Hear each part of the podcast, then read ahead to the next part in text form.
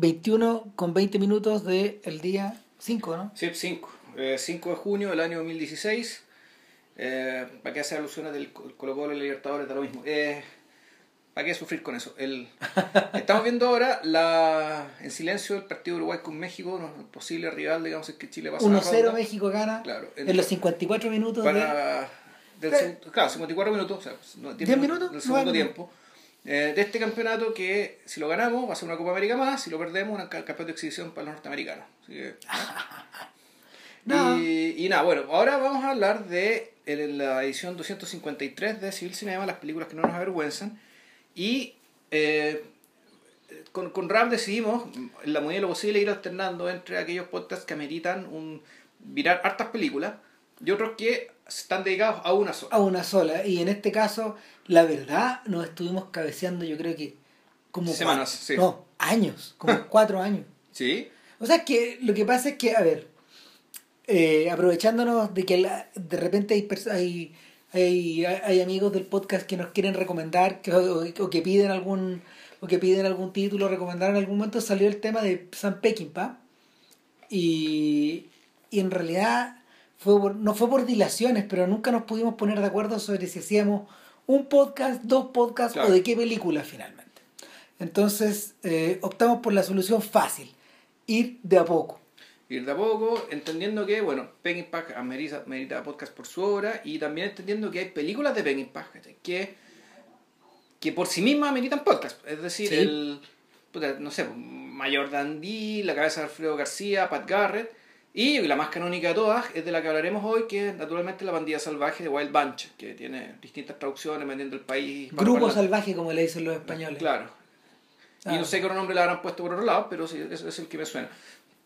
Eh, a ver, para todos los efectos, para todos los efectos, eh, la pandilla salvaje entra dentro de varias categorías que usamos acá en, el podcast. Uno de ellos, obviamente, es el de los clásicos. Claro. Porque, porque el, cuesta pensar un filme, cuesta pensar un filme contemporáneo que aúne tantos criterios y, y que en general haya suscitado tanto unanimidad crítica. Claro eh, como, la, como, como, como, como la pandilla salvaje. Ahora, el otro detalle es que la pandilla salvaje también funciona en cierta medida como una película de gratificación. Sí, sí. Y también, y también es una bella película para compartir en familia. Puta, también. O sea, eh, eh, sus niveles de sutileza con el género femenino, con la infancia, con los animales, con, los animales, son universalmente reconocidos. Sí, pues, obvio. Entonces, ah, y hay otro detalle, hay otro detalle, que, que un filme, es un filme de esta, de esta era que a la que retornamos de tanto y tanto en el podcast, que es la era de la, que es la era de la de la gran crisis del siglo XX, de la gran crisis como es, el final, es el final de, por decirlo de alguna manera, el, son los últimos, son los últimos respiros de la era clásica, eh, y este, y, y esta, esta película en general eh, se identifica mucho con, con, los conflictos del 68, con el, con el final de los 60. Con Vietnam. Y también con la. Y también con la. Mm, con cierta crisis moral que se genera a principios de los 70 y que Peckinpah en Estados Unidos, al revés que muchos otros cineastas, logra identificar perfecto, porque él estaba, él estaba en el. Él, él estaba eh, en, su, en su punto más álgido como realizador, estaba realizando películas para los estudios a, una, a un gran nivel y con, un, y con, una, y con gran rapidez. Eh, y al revés de lo que ocurre, al revés de lo que ocurre, por ejemplo, con la generación de los 70, que de alguna manera ellos eran los llamados un poco a, a, hacer la crónica de esta, de esta suerte como de de esta suerte como de decadencia o caída de o caída de ciertas ideas decaimiento de ciertas ideas o, de, o valores eh, ellos estaban muy verdes todavía ¿cachai? no no los americanos los americanos por ejemplo no tienen no tienen una no tienen un equivalente real al último tango en París no tienen un equivalente real a la Grande Bouffe no a la Gran Comilona ¿cachai? no o a Novecento o o a, o a va bien, no, no, hay, no hay una réplica a esta, a esta suerte como de diagnóstico eh, europeo post 68. Pero O la- sea, lo, lo hay, pero el Getting Straight uno no podría decir que va por ahí. Carnal knowledge, pero, ¿ah? conocimiento carnal, esos filmes de los que alguna vez hablamos, Sí, pero... pero sí, son cintas chiquititas. Eh, y bueno, el otro, el cineasta que sí estaba llamado a hacer esa, los cineastas que sí estuvieron llamados a hacer esa gran crítica, o sea, lo- eh, de alguna manera sí lo hicieron, pero eh, tanto Arthur Penn como Robert Altman estaban demasiado a la izquierda para participar de la para, para sentir para sentir para sentirse al centro del debate. ¿Por qué lo menciono? Porque resulta que Bertolucci, Pasolini, Antonioni, Fellini, eh, Eran, eran el mainstream ellos. exacto. O sea, en Europa ellos eran mainstream. Esa es la diferencia. Godard también era el mainstream Sí. para esos efectos. Entonces ellos estaban haciendo la crítica desde el centro de la cultura. Claro. En cambio, en cambio, para todos los efectos, eh, alguien como alguien como Altman o alguien como Arthur Penn o alguien como Sam Peckinpah no, no, está, no, no necesariamente estaban al centro. Lo que sí ocurre, y eso es lo tremendo de, de esta trilogía, em, La pandilla salvaje, Pat Garrett y Billy the Kid y Tráiganme la cabeza de Alfredo García, es que ellas mismas han de alguna forma luchado a combo su ingreso hacia el centro de la discusión, pero lo han hecho, las dos últimas lo, hice- lo hacen en retrospectiva, la única que realmente pegó en los cachos era, La pandilla era salvaje. la pandilla salvaje y de, y de hecho eh, casi no ocurre. De ahí lo vamos a explicar por qué, porque las circunstancias de, las, las circunstancias de su estreno fueron muy especiales. Eh, muy especiales para mal, digamos, no para bien. Chucha, ¿por qué, weón? Da- Mira, lo que pasa, a ver, hay que partir con cierto contexto. Eh, Sam Peckinpah es un director que corresponde un poco a la generación que, que comenzó trabajando en televisión en Estados Unidos. Y de hecho él hizo trabajos, Sí, él hizo trabajos televisivos, po. Sí, Eh, películas de violencia, balazos, weón, que Claro, sí. claro, pero no mucho como otros cineastas. O sea, en ese sentido es contemporáneo de John Frankenheimer, de Sidney Lumet, de Sidney Pollack, de mm, es contemporáneo de ¿cómo se llama? de mm, O sea, es mayor que la generación de Coppola, digamos. sí, claro, son son fácil 15 años mayor o, o por lo menos 10.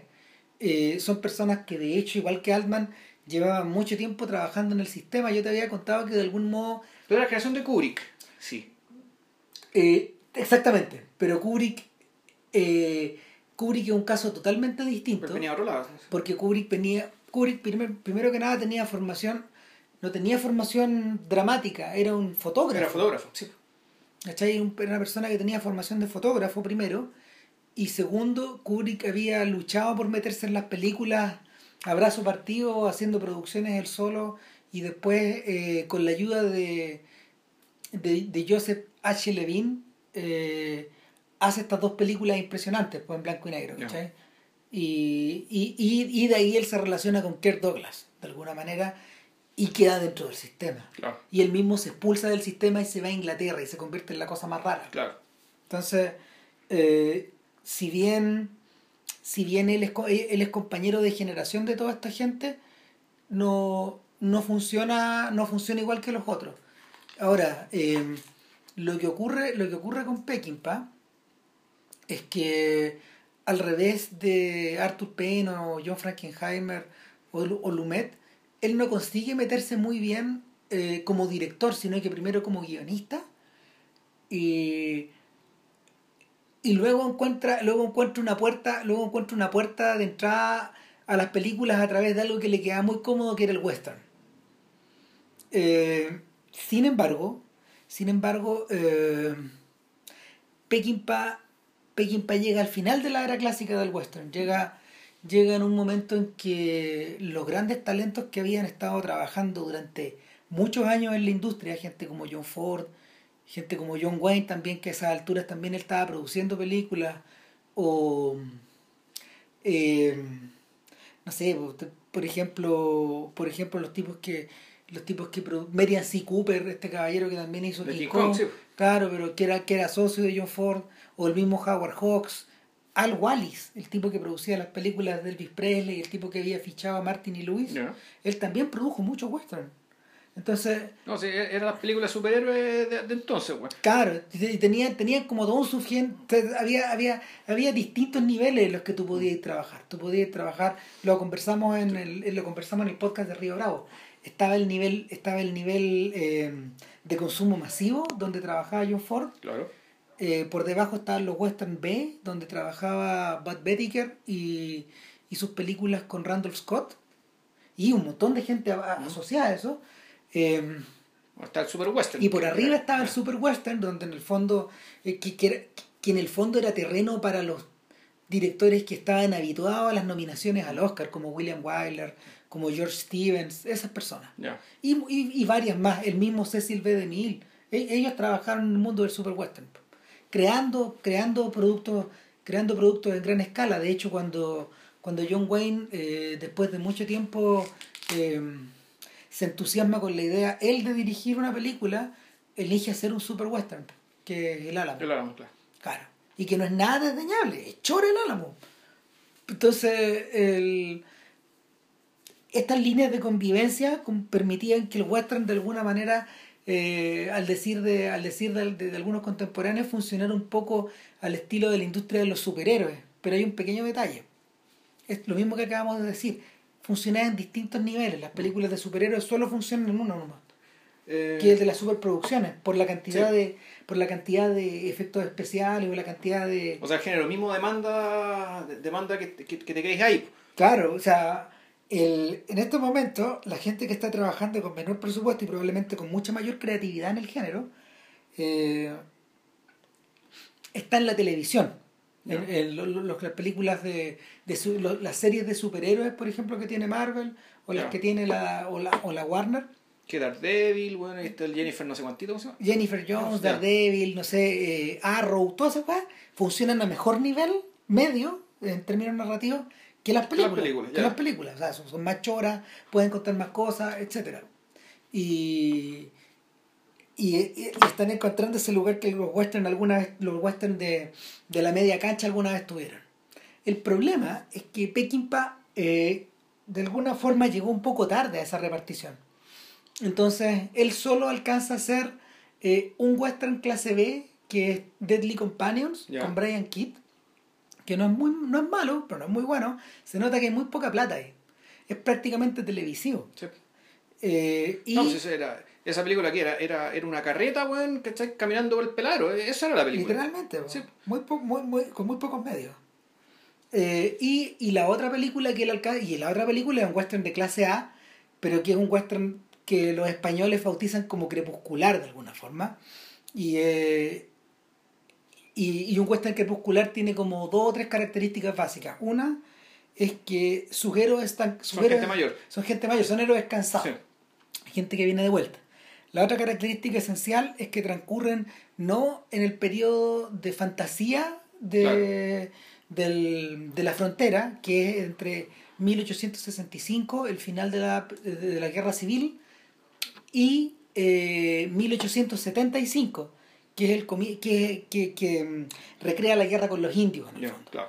¿Cachai? Con la, frontera con los indios, etcétera. Entonces, ese para eso, para todos los efectos, ese es el periodo clásico de la, de la, del western y la frontera.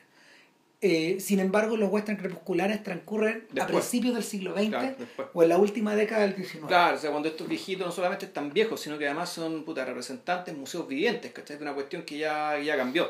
Claro. Y que ellos están quedándose fuera. Claro. Entonces, eh, para eso, el Ride the High Country es, que es una película que está protagonizada justamente por dos grandes protagonistas de western clase B como Joel McCree y Randall, Scott, es, maravilloso en ese mm. sentido. O sea, yo creo que es un filme que es un filme que Quentin Tarantino habría matado por hacer mm. de más cabros y yo creo que le debe gustar mucho porque porque la describe un poco el, la colaboración y enfrentamiento que mm. estos dos sujetos veteranos tienen que tener casi al borde ya de, de la ancianidad. Y sin embargo, eh, Pekín ya no puede volver a filmar ni en ese tono, ni, en, ni con ese tipo de personajes, ni con ese tipo de presupuestos, porque las estructuras de producción cambian. Entre, entre que Peckinpah estrena Ride the High Country, y eh, que recibe el encargo de hacer Mayor Dundee, toda la estructura que paraba el western murió. Ya. Eh, ¿Te referís con eso que, que ya no. puta, eran muchas cosas. Punto uno, Sergio Leone y sus secuaces en, en Italia, muchos, muchos secuaces distintos, Sergio Corbucci, un montón de gallos, Ya. eh, comenzaron a producir western en España. Con gran body count, con un montón de muertos en cada película, con altos niveles de violencia, con altos niveles de estilización, pero al mismo tiempo eh, pasa otra cosa más, que pasa otra cosa más que el, el problema de fondo, el problema de fondo era que em, esas, esas películas entusiasmaban mucho más al público que los western clásicos, ¿cachai? Ya. O sea, que eran más violentas. Yo creo que eran más cínicas, ¿no? Eh, También, o sea, estaban más de acuerdo a los tiempos. Sí. Eran más cínicas, eran más violentas. eh, y tenían, tenían, tenían un buena- una buena dosis también de. Tenían una buena dosis como de carnaval. Eran carnavalescas. Eh, sus personajes están caricaturizados en alguna medida también. O sea, por eso, por eso que hace sentido cuando Leone dice eh, que no hay tanta diferencia entre el Peplum que yo, que- en el que yo crecí Ya. y que y su primera película es una película de Hércules. No hay tanta diferencia entre ese carnaval y el carnaval que yo armaba con las películas de Eastwood, Ya. porque de alguna manera igual las dos eran en cierta medida eh, entretenimiento circense. No hay que olvidarse que, y creo que lo discutimos para eso, ¿no?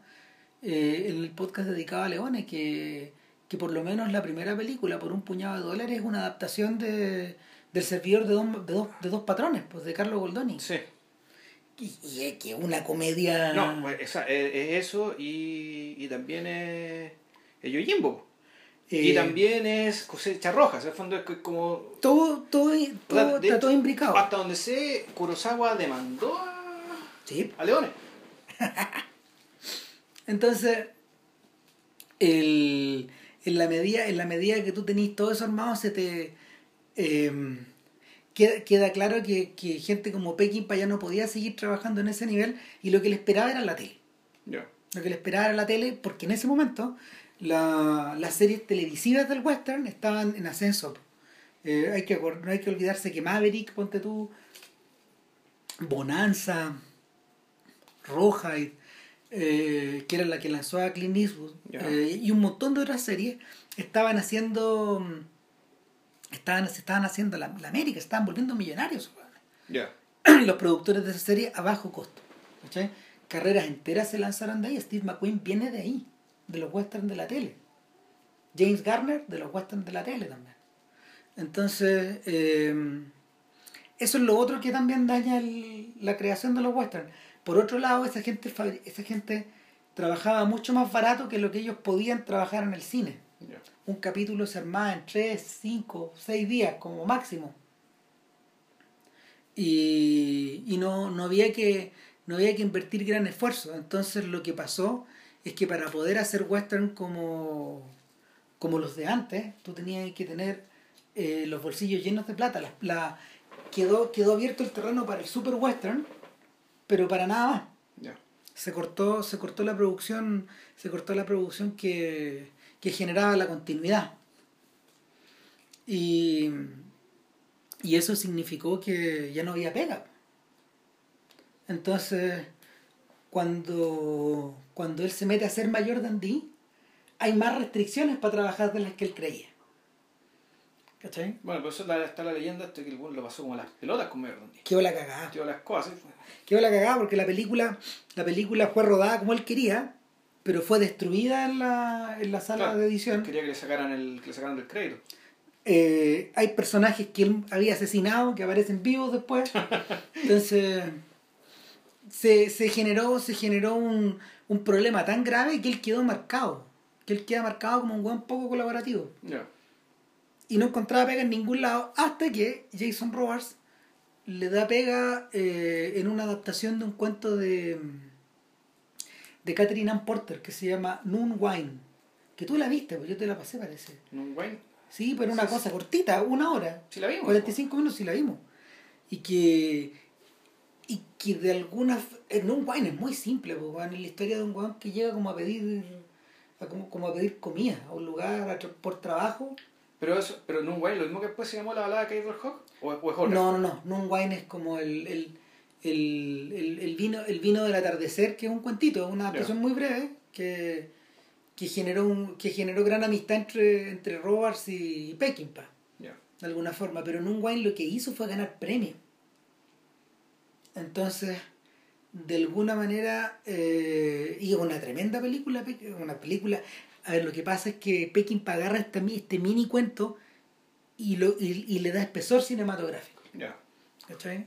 Eh, Nun Wine de alguna forma preparó el terreno para poder volver. Para poder volver y, y, y ahí es cuando Peckinpah vuelve con todo.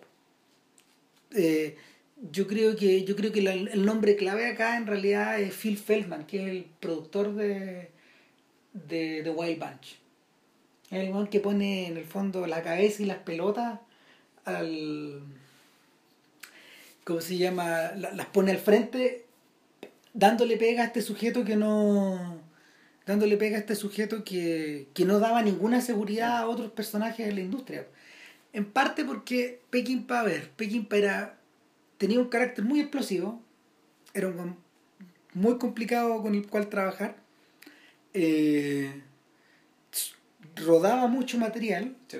armaba la película en, el, en la sala de edición se tomaba mucho tiempo armándola Sí. eh, Puta, la, la pandilla salvaje se demoraron como seis meses, weón. Más o menos, esa es una guay insólita En, para en la México. época. Claro, y, y el, el otro detalle, el otro detalle que es muy tremendo es que en el fondo, eh, para los estándares de la industria, Peckinpah era considerado un beatnik, un gallo muy raro. O sea, su se rodeaba de hueones muy raros, carreteaba con hueones muy raros, era muy bueno para el copete. Eh, era, era, probablemente era un sujeto que en términos de de carácter y formación era una persona de los 40 y los 50, pero en los 60 él vivió como en los 60. Es un poco el caso de Jack Kerouac también, que, que también compartía algunas debilidades con, con Peckinpah, el, el alcohol sobre todo. Entonces, eh, eso lo hacía eso lo hacía un personaje muy volátil también, muy, po- muy poco confiable y, y, con el cual era difícil entenderse. Sin embargo, él sabía que eh, su currículum y su pega estaban en cierta medida sometidos a que, la, a, la que, esta, a que esta película le fuera bien. po. Entonces, weón empleó, empleó todo mejor de sí para poder terminar y para poder armarla. Ahora, lo interesante weón, es que puta, con eso también se hacen películas malas. Pues, weón. si, si de la misma época de Peckinpah está eh, Victor McLaglen. Ya. Eh, no, miento, se No, no, no, no, no, el- de- no, de Andrew. McLaglen, Ya. el hijo de Victor, Ya. quien en el fondo el sobrinito de todos estos compadres. ¿cachai? El sobrinito de John Ford, el sobrinito de John Wayne. De todos los. El sobrinito weón, de, de, de. ¿Cómo se llama? De, Tracy, de, toda esa gente. Entonces, De la más finlandesa. Claro. Y Mac- Ma- McLachlan eh, era una persona que era un journeyman, era un buen muy, era un weón muy servicial, era un buen, era un buen, era un buen artesano. Eh, vio de chico trabajar a toda esta gente, tenía todos estos contactos y sin embargo las películas que él dirigió no eran ni por asomo tan geniales. Ya. Sin embargo son todas decentes, tú las podés mirar todas, pero por ejemplo, cuando Wayne necesitaba solucionar algo, llamaba al sobrino. ¿no? Ya. Sin embargo, eh, el sobrino era muy poco obtrusivo. Para estos efectos es lo que Buddy Van Horn fue para Clint Eastwood. Buddy Van Horn era, eh, era el especialista en dobles que tenía Eastwood. Era una persona... Studman. Eh, claro, entonces lo que, lo que él hacía cuando él comenzó era coordinar equipos de doble. Las escenas peligrosas, la- ¿cómo se llama? las carreras en auto, las peleas a combo, manejar, la- manejar las pistolas. Correr arriba del tren, esa Claro. Pero después de eso, cuando, cuando- después de eso, eh, le da pega como director de segunda unidad. Ya. ¿Cachai? Para coordinar un poco más arriba Sí. esas mismas escenas. Claro. Pero más adelante, eh, Buddy Van Horn empieza a dirigir películas. A dirigir películas. Dirigió una del orangután, ponte tú. Dirigió, ah, sí, pues sí, sí, sí. Una, una con Eastwood. Dirigió la del Cadillac Rosado. Solo con Eastwood ha trabajado en realidad. Y todavía trabaja con Buddy eh, Probablemente ya no, porque seguramente Van puede que esté jubilado, pero, pero, pero hasta hace muy poco trabajaba con él. Parte de la familia de este weón. Entonces, eh, también, pues, muy poco obstrusivo y las películas tenían justo nada. Eh, a, la larga. Las peores películas tenían justo nada, las mejores películas las mejores películas, ¿cómo se llama? Tenían, tenían como cierta entidad, no sé, se, parecían a algo. Y, y comparado con McLachlan, que en general rodaba con presupuestos más grandes, rodaba con estrellas más grandes, eh, Peckinpah era todo lo contrario. Peckinpah era como los Rolling Stones para estos efectos. Los McLachlan para estos otros efectos, no sé, habrá sido como como un grupo del montón, digamos, no voy a decir ah, los, monkeys, no, pero es que los monkeys también, era, los, monkeys son un poco así, pero, pero tampoco son tan así. Estos días, sobre todo estos días que dieron un, disco en el número uno, volvieron. Está bueno el disco. Ya. Entonces, eh, nada, nadie cree mucho cuando la Warner Brothers da plata para hacer esta weá, nadie cree mucho que haya salido de ahí. Entonces, el, lo que sí pasó es que cuando Pass empezó a demorar como un mes en la filmación del último, del, último tiroteo, pues aparecieron los, los llamados de atención. ¿Qué está haciendo este weón en México? Se está yendo todo al carajo, estos weones se están emborrachando, ¿Están filmando de verdad un mes una pura escena? Bueno, aparte que lo que tengo entendido, también se demoró un kilo en filmar la primera escena. Se demoró mucho y lo que pasa es que el, bueno, ah, ah, hay todo un tema respecto, bueno, ¿por qué la película tiene esta estructura? O sea, esta, estructura tan simétrica de que la cuestión empieza y parte con escenas, con tiroteos muy complicados en, términos de factura. Y, e incluso la. Ahí leyendo por ahí decía que, que efectivamente la, este papel que era muy importante filmar bien eh, esta primera escena y a la hora de montarla, ese montaje, esa forma de contar esta primera parte fue lo que le dio el tono al resto de la película también. Claro que yo me acuerdo, creo que se llama Al Lombardo o Guy Lombardo, creo, el, el, editor, Lombardo. el editor. Sí, creo que es Al. Y, y claro, el, creo que Lombardo había montado cosas para la tele. Es, de la tele, no, si se lo trajo de la tele. Sí, sí, eso, eso, eso es lo que yo me acuerdo. había, había, hecho ciertas cosas en la tele que... Eh, eh, ¿Y cómo se llama esto? Y claro, y le, dijo a Benki, mira, pues probemos estas cosas que yo he hecho en la tele, que pa, pa, pa, pa, Claro. Y, y en realidad lo que ocurrió es que. No sé, mira, para todos estos efectos yo siento que, yo siento que la, la Pandilla Salvaje es una película que funciona sobre la base de bloques temáticos. Como tú bien dijiste, hay, está, está abierta y cerrada por dos complejas, secuencias, dos complejas secuencias de acción ambientadas en un solo lugar físico. en, una, en un pueblo. En un espacio físico. En un pueblo en Estados Unidos y, en un pueblo en México. Eh, y a su interior, en su interior, eh, igual que en muchos otros westerns, hay elementos que funcionan en bloque también. Está, está toda la secuencia de la huida del pueblo, que es como un segmento que sirve de puente para la llegada a México. Claro. Y esa es otra, otra secuencia larga. Que eh, ellos llegan a Agua Verde, que es el pueblo de, de Ángel. que es uno de los miembros de la pandilla salvaje. Luego, después de eso, viene eh, otra secuencia puente, que es el momento en que ellos van a negociar con Mapache para, para ver si le dan algún encargo y ese, ese, ese puente, ese puente que no sé, pues, que deja, que deja marcas para después nos lleva a la siguiente secuencia de, acción, que es el asalto al tren. Que que también es, que es la, secuencia de acción que está al, medio de la película. Por decirlo así, claro. Por decirlo así, está un poco corrida hacia el final, pero, pero, pero para, estos, para estos efectos es como el centro, es como el centro neurálgico de esta historia, de acción. Y de ahí hacia adelante, bueno, hay otro puente que, es el de los desengaños. Hasta el, hasta, hasta el número final. Hasta el final. Entonces, eh, en cierta medida, lo que ocurre en las secuencias puente está eh, filmado y narrado con un pulso clásico, pero a su vez incorporando estos tonos crepusculares que habían, que habían estado contenidos en, en Ride the High Country. ¿Qué significa eso? Que tenemos una pandilla salvaje que está. que está. Gol de México. Gol de México, sí. Eh, que tenemos una pandilla salvaje 2-1 que, que está operando en sus últimos días, eh, que está pronta a disolverse y ya no estamos, ya no estamos en 1860, En ni 1913. en 1880, ni en el- la vuelta del siglo, si estamos, que estamos en 1913-14. Claro. O sea, el, eso, eso, eso se hace evidente porque, porque, porque Villa ya está, Villa ya está haciendo la, Villa ya está haciendo la guerra al general Huerta a todo chancho menos en el norte de México.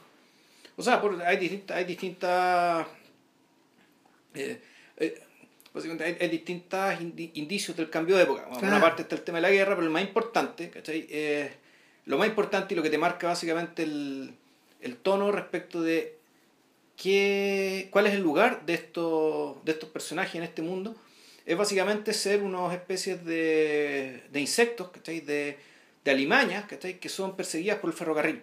Entonces, la, la película parte con. Y bueno, va el tema de alimañas. ¿cachai? La película parte con un grupo de, de militares, o parecen militares, que están entrando a este pueblo. Y que están entrando a un pueblo en Estados Unidos que se llama Santa Clara, si no recuerdo. Claro, entran, y entran con toda como la prestancia y lentitud y majestad que se, que se supone asociada a estos tipos a caballo. Claro. Como, entran como caballeros andantes, bueno, al pueblo. ¿Cachai? Los muestran a caballo. sí, andan y una piola. secuencia que va lenta y de repente se interrumpe y se congela. Claro, iban mostrando los personajes. Y, y, y, y, la- y el, y los títulos vienen al blanco y negro en esos momentos, etcétera Y se toma una buena cantidad de tiempo. Claro, y hay unos, hay, hay unos niños ¿verdad? que están eh, viendo una pelea, una pelea entre escorpiones y hormigas, donde tú decís, bueno, que es un pasatiempo inocente, en realidad el, el- eh, parece un pasatiempo inocente, ¿cachai? pero en realidad no lo es, y después vamos, también vamos a hacer una, una mirada respecto de por qué aparece tanto niño en esta película. ¿Ya? El, que básicamente es la percepción que tengo, la percepción que tengo yo de esta película, de- del nihilismo de esta película, de un Ajá. nihilismo, de un nihilismo profundo. digamos. Terminal. Eh, claro. Y, y que claro, puta, llegan estos militares ahí al pueblo y justo que eh, con música militar, en el fondo que la que te va dando el tono, una especie de- Claro. eh. Y que, que a todo esto, sin la música de Jerry Fielding, esta película pierde. po. Sí, pues, nos va a perder un montón.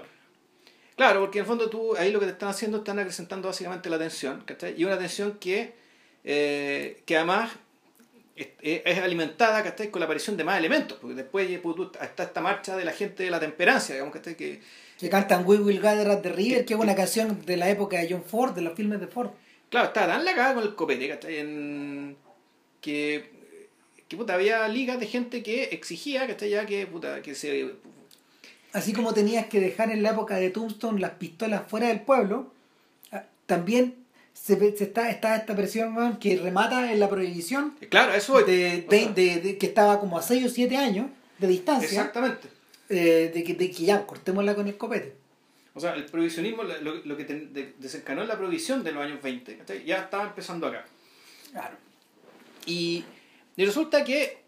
eh, eh, resulta que estos tipos entran, estos militares entran al banco, resulta que claro, no son militares, ¿cachai? se produce el asalto, pero la tensión se agrega con otro elemento más, ¿cachai? que es que hay un grupo de gente que está esperando a estos tipos, que son unos cazas recompensas. Claro, y ahí, ahí tú te das cuenta que el. Ahí te das cuenta que en el fondo eh, hay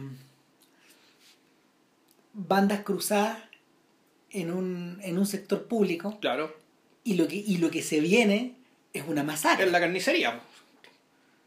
Claro. Y lo interesante es que, mira, la otra vez, o sea, hace unos días atrás, volviendo a verla, después de incontables repeticiones weón, en la tele o en el VHS o en el DVD o en el Blu-ray, no sé. Con el pirateo, lo que sea. Claro, eh, o en el cine, porque yo vi esto en 35 milímetros. Ah, mira tú.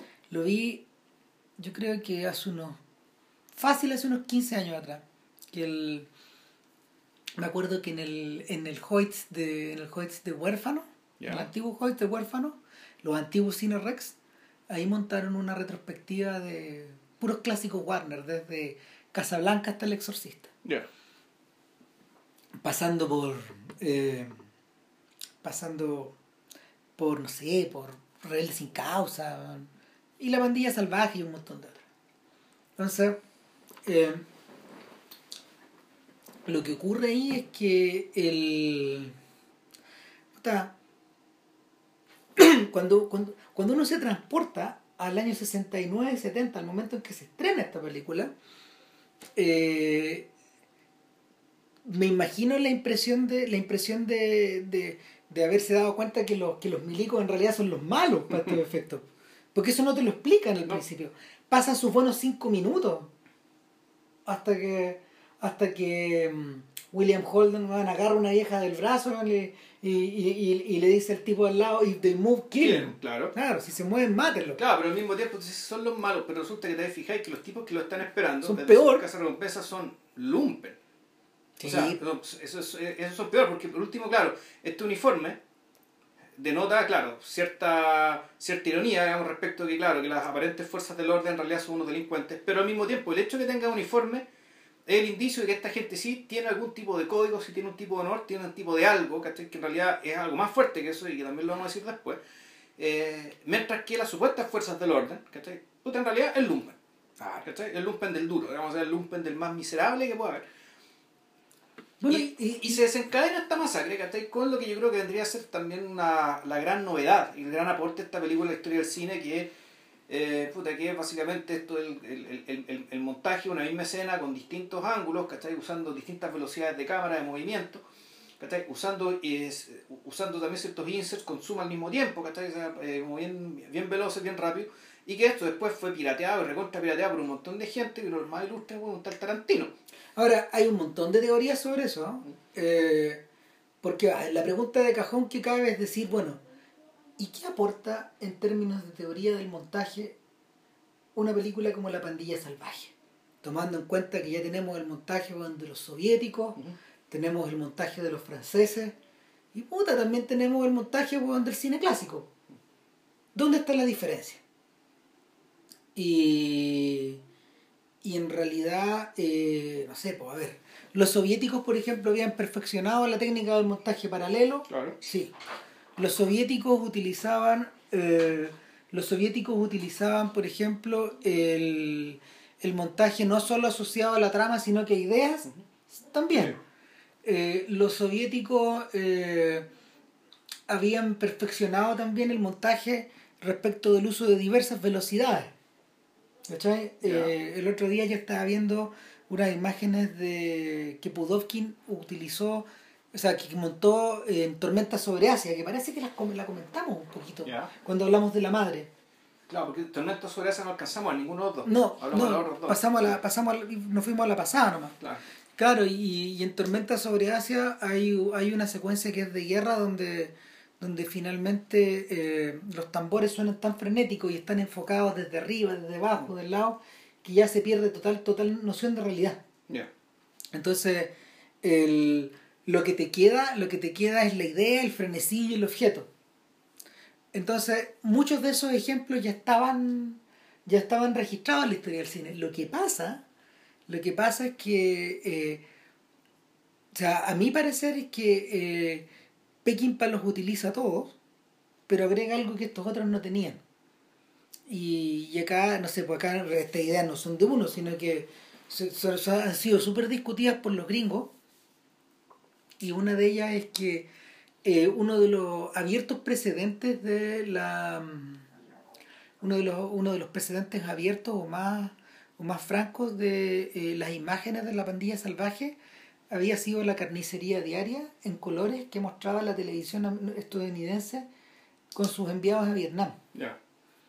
Eh, a diferencia de lo que había ocurrido en la primera, o sea, en la primera guerra mundial, que había sido captada muy brevemente por noticiarios en, en Estados Unidos y, y, y, y- registrada eh, con, con mucha mayor complejidad, por ejemplo, en Inglaterra y en Francia y en, la Unión Soviética, eh, por, por películas mudas.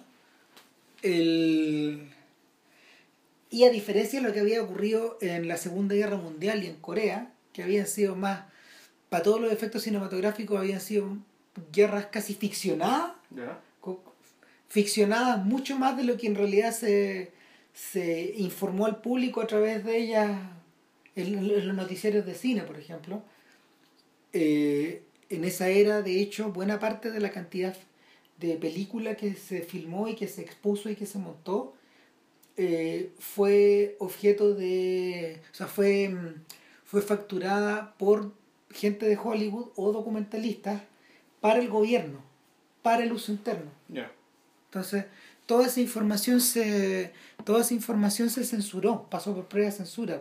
Está, por ejemplo, no sé, pues este encargo que le hicieron a John Ford que se llama Higiene Sexual, Sex Hygiene, oh. donde en el fondo la pega de Ford fue filmar puta, a todos los a todos los eh, milicos y, y, conscriptos y gente enrolada que había tenido enfermedades venéreas durante su, su servicio. Su servicio, pues, era una buena atroces. Pero entonces tú decías, nosotros tuvimos que, tuvimos que firmar atrocidades, pero muchas de estas weas estaban destinadas como para asustar a estos huevos claro. que no se metieran con las putas. Claro, obvio. Y el, el problema es que en Vietnam todo cambió, porque existía la tele. Existía la televisión y la televisión mandó a filmar, eh, mandó equipos a filmar. Claro, la televisión aquel entonces no era tan controlada como estaba controlado CNN para la guerra del Golfo. Entonces ese fue un periodo de no control. Claro, o sea, ahí se aplicó, ahí se aplicó el se aplicó la misma lógica que se aplicó en la Segunda Guerra Mundial. Porque en la Primera Guerra Mundial también se filmaron cosas atroces. Sin, sin control alguno. Entonces, el, en, en, este caso, en este caso la, en Vietnam se ve, además estaba de por medio el color y el rojo de la sangre. Mm. ¿Cachai? Y, y secuencias filmadas en la selva, puta, harto fiambre, cuerpos desmembrados, explosiones, buenos quemados. Entonces, eh, mucha de esa violencia corría por las televisiones americanas a las noticias de las 6 de la tarde. Ya, eso de los niños. Claro, imagínate, pues las noticias antes de la cena. Y, y eso era. ya había llegado a niveles medio inaceptables pues, en el 1968, donde además parte de esa violencia se había reproducido en la era durante el periodo de primaria con las protestas callejeras, que fueron filmadas de la misma forma. Y donde murió gente también. A lo bruto, al punto que, al punto que tuvieron eh, en la en las primarias demócratas, no, en, la convención demócrata. En Nueva York, No, fue en Chicago. Chicago, ¿ya? En la convención demócrata del 68, estos rayos ya, ya fueron censurados, los sacaron de la tele. Los bajaron. Los bajaron de la tele porque ya no podía, ya no podía seguir el huevo nomás, ¿cachai? Entonces el, el problema es que teniendo ya esta, teniendo esta wea hirviendo en la calle, eh, Peggy, pero no sé si con, no sé si con perspicacia, yo creo que sí, pero dijo ok.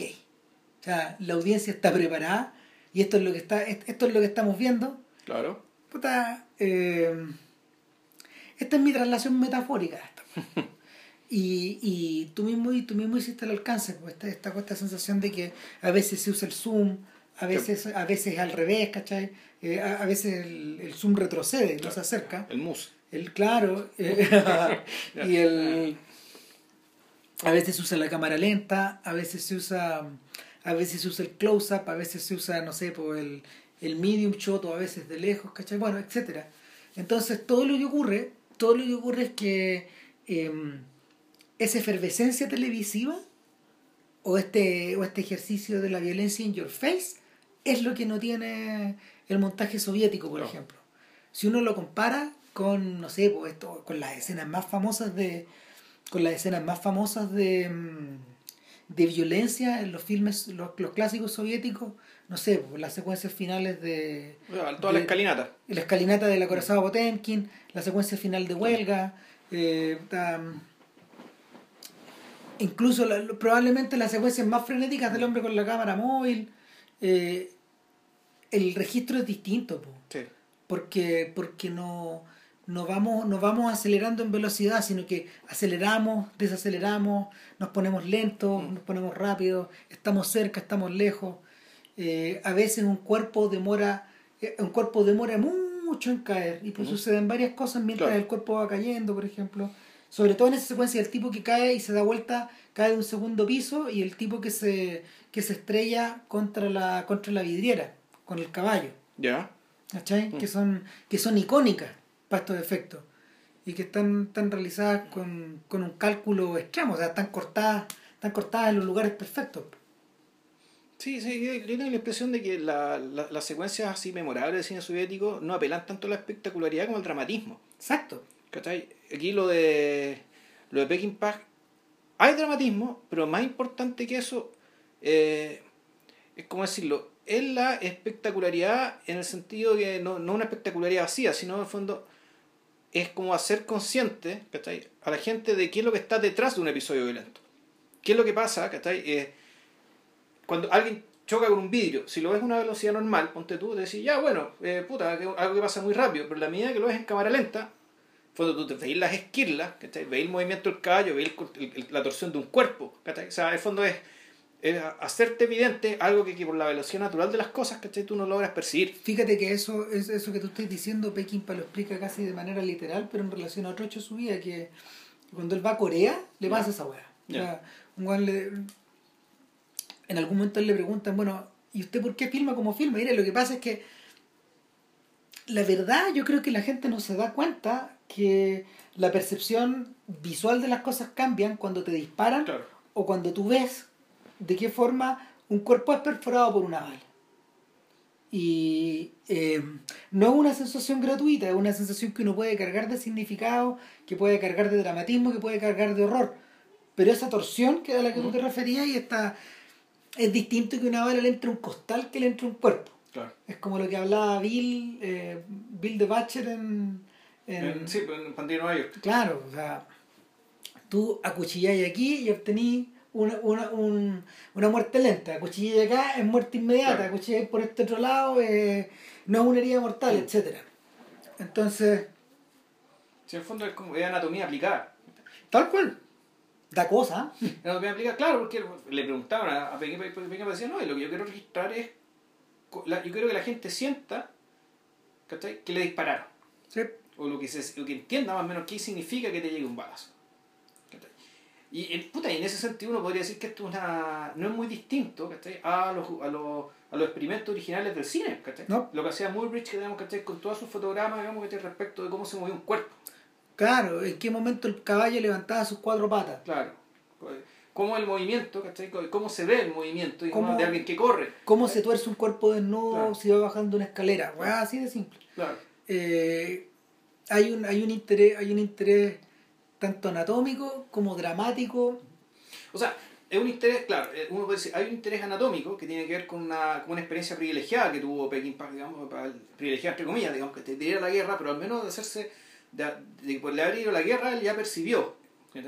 Percibió algo que los otros, no habían percibido y eso él lo quiso utilizar para un fin, para un fin dramático.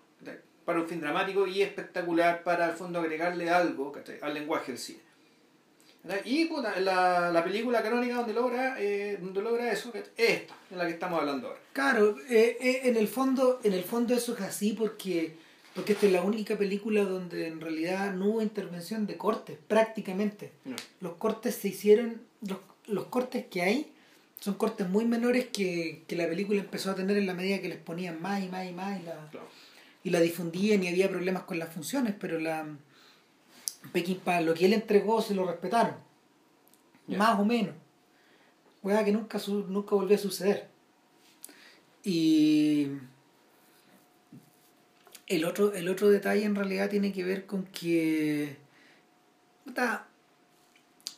al, al, establecer este contraste, al establecer este contraste tan grande, por ejemplo, entre estas escenas este, estas escenas ardientes y tremendamente violentas, con los otros momentos de la trama, tú también tenés la tú, tú tienes como una puesta, una puesta, una puesta una puesta en acción dinámica de algunos principios que John Ford ya había mm, eh, ya había adelantado de alguna forma en The Searchers y en El hombre que mató Liberty Balance y también un poco en My Darling Clementine que, que en el fondo tiene que ver con la mm, con la irrupción de la civilización en este mundo. Claro. O sea Y que la civilización, la civilización en realidad, eh, para los efectos de Peckinpah, no está, lo- lo- los, los lapsos en que la civilización y la barbarie se juntan no están tan, no están tan definidos como los filmes, como los primeros filmes de Ford. En el fondo eh, no es que Ford, no es que Ford fuera poco sutil. Lo que pasa es que Yo creo que él tenía, una lectura más ambivalente al respecto. sí, po. A diferencia de la que tuvieron después John Huston y el mismo Peckinpah, ¿cachai? que para ellos básicamente la llegada del ferrocarril, por civilización se entiende básicamente la llegada del ferrocarril, los bancos, ¿cachai? luego llegó el capitalismo en rigor. O sea, Claro. y, el Estado entendido como una especie de servidor de esta gente. Claro, donde, donde este weón llega más lejos en eso es en el hombre que mató a Liberty Balance. Donde Ya. el weón ya pone. Y, y- y en cierta medida en, en cierta medida también en, en Fuerte Apache. Es que no, el Liberty Ballas incluso yo creo al revés. El Liberty Ballas porque básicamente el, el, el, el malvado era tan malvado, digamos, ¿cachai? Que básicamente la llegada, que, que, que un hombre como él fue reemplazado por el abogado, digamos, ¿cachai? Interpretado por James Stewart, era algo bueno. Era algo bueno era algo tan bueno que incluso tenía que sostenerse sobre la base de una mentira noble. bueno. El, en cambio, claro, la, la postura que tenían John, que tenía John Huston con el. ¿Cómo se llama esto? Con, el, con la película del juez Roy Bean. ujú. ¿cachai? O esta que misma. es contemporánea para que-. Sí, claro. Y, o esta misma de. O esta misma de San Peckinpah parten de la base de que puta, básicamente el. Siendo que el oeste salvaje era, era salvaje. Bueno, y, y, y también, incluso desde esta película que hablamos hace poco, la de Chimino, Las Puertas del Cielo. No, y, hay- y hay otra más que yo tiraría al ruedo que, que se llama Nevada Smith, que es de. Henry Hathaway. Que, que yo, yo considero que es el puente que funciona entre Ford y Peckinpah. Ya. Hathaway, a pesar de que es un tipo tan viejo como Ford, eh, él, él es un sujeto que piensa en esos términos. No ponemos acá de, de por medio a Howard Hawks porque los westerns de Howard Hawks son sobre otras cosas. ¿Cachai? No- pa- para lo que nos importa, los westerns de Howard Hawks funcionan con tal nivel de abstracción que son de son más, más universales que eso. Ya. No está meditando en- en- no es que está, está meditando en otro nivel nomás, estar como en otro en otro nivel de en otro nivel de frecuencia. Pero el pero nada, pues lo que lo que ocurre finalmente, lo que ocurre finalmente con la pandilla salvaje es que eh, tení, tení, tení frente a ti una película, por lo menos para la audiencia de finales de los 60, que en realidad no se parecía en absoluto a los westerns que Claro. estabais consumiendo porque En el cine. en el cine porque los westerns que estabas consumiendo en el cine ya estaban todos intervenidos estaban todos por acá arriba eran todos Mm. super westerns Claro. no, no, no, no había Era todo espectáculo familiar últimamente. claro y los tipos que esta- los tipos que estaban reescribiendo las reglas o estaban jugando muy al margen como Bad Bettiker por ejemplo a finales a principios de los 60 o Monte Hellman eh, que, que estaba haciendo unos western que estaba haciendo unos western nihilistas unos post western Ya. Que, que, que eso, eso eso estaba casi fuera del mainstream Ya. O claro, Arthur Penn, que están en la izquierda. y está demasiado corrido En la izquierda dura, sí. pues. Claro, la izquierda dura entendida en términos En términos gringos, claro. Eh, entonces no, no tenía yo un equivalente. De hecho, la Warner eh, había proporcionado los fondos suficientes para estrenar a la pandilla salvaje en formato roadshow, Como si fuera un super western. Claro. O sea, Ahora, Rothschild está hablando de una película de tres horas, ¿cachai? Que tenía intermedio, ¿no? Claro. Esta, esta va a dar un poco más corta, pero en el fondo lo que, lo, lo, lo que, lo que ellos habían impreso, habían impreso como programa. Claro. Es como si fuera una ópera, ¿no? Es- eh, claro, y, el, y había, había cierta, se, sabía, se hablaba de, de que la película podía estar candidateada al Oscar y toda la cuestión.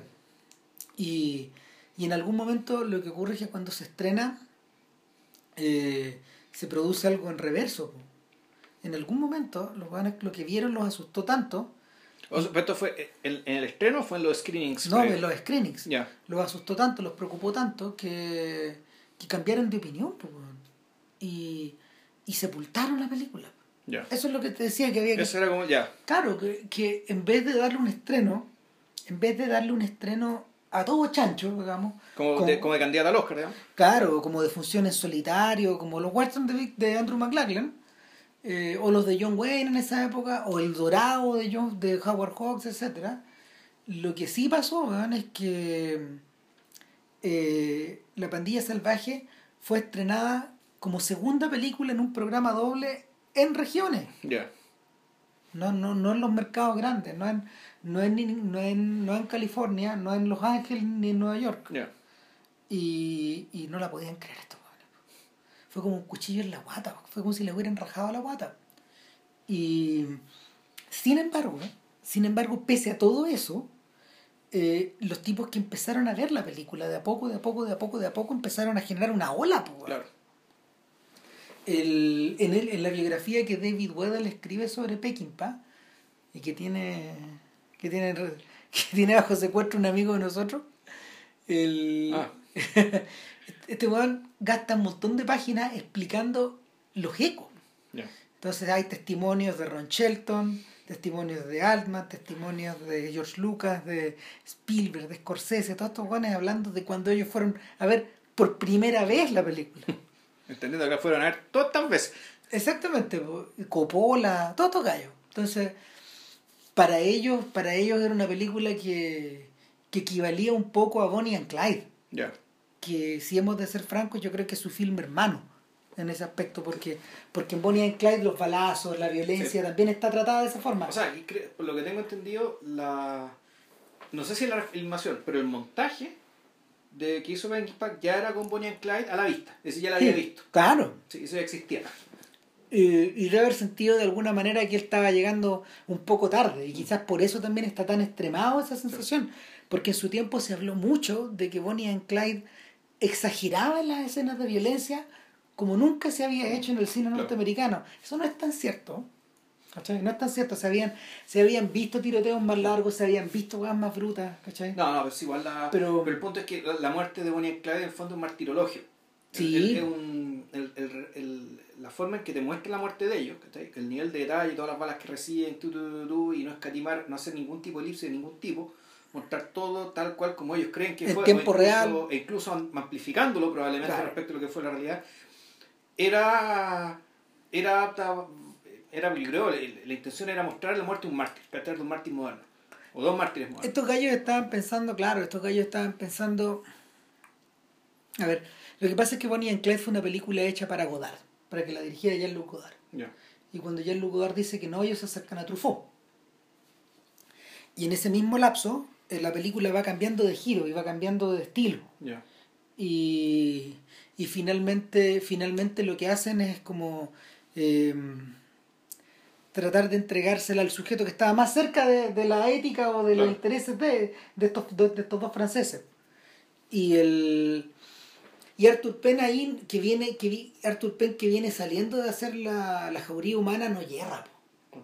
no hierra en absoluto Entiende clarito lo que tenía que hacer. entendió perfecto entendió perfecto que, que en el fondo esta escena que estaba un poco escrita este, entendió entendió perfecto que esta escena que estaba un poco escrita al estilo de al estilo de la muerte de Naná en, en Vivir su vida ¿te acordás cómo muere Naná? que la, la, Sí, también le agarran a balazos. la agarran a balazos y la agarran a balazos por el frente, por la espalda, etcétera pero pero Godard lo filma Godard lo filma casi en un, en un sentido abstracto Ya. en, en- eso es en, en Vivir su vida, claro, ahí, Sí. ahí muere Nana, claro. Y, y aquí estaba todo magnificado. Estaba- era el mismo, el mismo sentido de la muerte, pero, pero está todo magnificado. Y para los efectos de Peckinpah está requete ultra magnificado. Ahora, hemos hablado todo este rato como de la estructura, pero ¿y qué es de los personajes? Los personajes en realidad no están porque... No, no- a ver, la pandilla salvaje o The Wild Bunch era un nombre que recibía que recibió en su tiempo el, el grupo de Butch Cassidy. Ya. Históricamente esa es la, esa es la pandilla salvaje, la que, la que gestiona él, con el Sundance Kid como un poco por el lado. Ya. ¿cachai? Eh, y el aquí se apropian del nombre de alguna forma y, y le dan le dan otro sentido pero la pandilla salvaje está integrada está integrada a ver por el jefe que es Pike Pike. Thornton No, Pike Bishop. Pike Bishop perdón Pike Bishop está integrada por el personaje de Ernest Borgnine Dutch Henstrom, eh, que Borne. O sea, al fondo, a ver, es que de partida la, es bien importante cómo vamos a cara- ca- caracterizar esta pandilla, porque en realidad es que ni siquiera el, El punto es esto más, más- no es una pandilla, esto no es un emprendimiento, esto no es un, no es un escuadrón militar. Tiene un poco de eso, digamos, ¿cachai? Hay un poco de todo eso. Claro. Pero en rigor esta cuestión es una familia, ¿cachai? Donde está claramente que Pike, Pike Bishop es el papá, ¿cachai? El personaje de Borgnine, digamos, es la mamá, ¿cachai? Tienen dos hermanos tontos, ¿cachai? Que son personajes de... De Ben Johnson y de Warren Oates. de Warren Oates, ¿cachai? Y, y por último... Está el abuelo. Está el abuelo, y además tienen el, tienen el hijo puntudo comprometido, comprometido con la política, digamos, ¿cachai? Que es Ángel, que es el, el personaje mexicano. Y hay otros tantos más, ¿cachai? Que son los que empiezan con la película, digamos, ¿cachai? Pero bueno, todo eso muere en el tiroteo inicial, digamos, por lo tanto la película, en realidad con los que se queda, digamos, los miembros de la familia que quedan, o mejor dicho, estos sobrevivientes terminan, eh, terminan constituyéndose en, en una familia, en, en esta familia. Eh, y donde, donde podríamos decir que el, el hecho de que sean, que tengan este tipo de relación y que tengan este tipo de este tipo este, este- este tipo de, de bondage, digamos, de lazos, ¿cachai? Pucha, el, en el fondo está puesto ahí también para eh, como contraste respecto a todo lo que, de todo lo, de todo lo que de todo el entorno que lo rodea, digamos. Con contraste sobre todo con uno, las autoridades políticas, ¿cachai? Y todo lo que tenga uniforme, ya sea en el bando, en el, territorio estadounidense o el territorio mexicano. Eh, ¿cachai? ¿qué es lo que veis tú? Puta, veis, puta, corrupción, eh, corrupción, estupidez, malevolencia, ¿cachai? Eh, mucha hipocresía. Y donde esta familia, al fondo, termina siendo como el único reducto, y, y, y está el contraste, naturalmente, de los cazarrecompensas que van siguiendo a, a esta pandilla salvaje.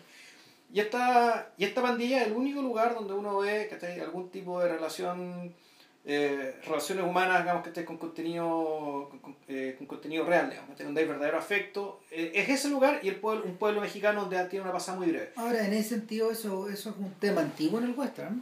Ya. El, la, idea, la idea como de la familia nuclear o, la- o el, o el- o el grupo al cual te adscribes y te proteges es una versus eh, los tipos que te amenazan versus los sujetos que operan solos por la libre.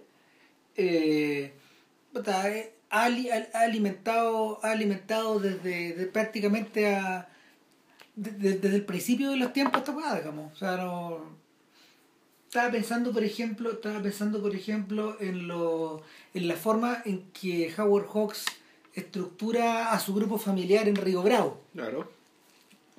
también es una familia Sí. John Wayne es el papá Walter Brennan es la mamá el hijo problema Walter, Walter Brennan es más bien la nana. Puta, claro. Sí. Walter- Wal- eh, el Dean Martin es, el hijo. No, más es- que el hijo. Es el hermano. El tío, claro. El, el tío, el tío el medio zafado, bueno para el huevo. Exacto. Y, y, y el hijo ahí es, Ricky Nelson. Claro, el, personaje Ricky Nelson, exacto. Entonces funciona, funciona de una manera muy similar. Pero el, el contraste que. El contraste que en general se hace con esos grupos es que tú introduces un tercero que viene de lejos, que puede ser Shane, por ejemplo, en el filme de George Stevens, o que puede ser eh, el personaje de Wayne en The Searchers. O que siempre es Randolph Scott en las películas de Bad Bettiger, eh, es el sujeto que va solo, Ya. ¿cachai? Eh, el el hombre que cabalga solo y, y que soluciona las cosas solo y que te ayuda que te ayuda a reunirte con, con los miembros de tu familia como Wayne ayuda Claro. a que Debbie se vuelva a integrar de alguna manera A la sociedad blanca. a la sociedad blanca Y después desaparece.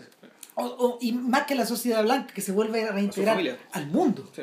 al mundo al, al mundo de los vivos en, eh, en realidad entonces eh, y después pero Wayne desaparece hacia el mundo de los muertos Claro. o hacia o hacia el desierto o hacia la nada Eh, sin embargo lo que ocurre acá es que Peckinpah Peckinpah en realidad no lo opta por no triangular esta cuestión y lo que él crea lo que él crea en realidad son un montón de grupos que funcionan todos con dinámicas distintas Claro.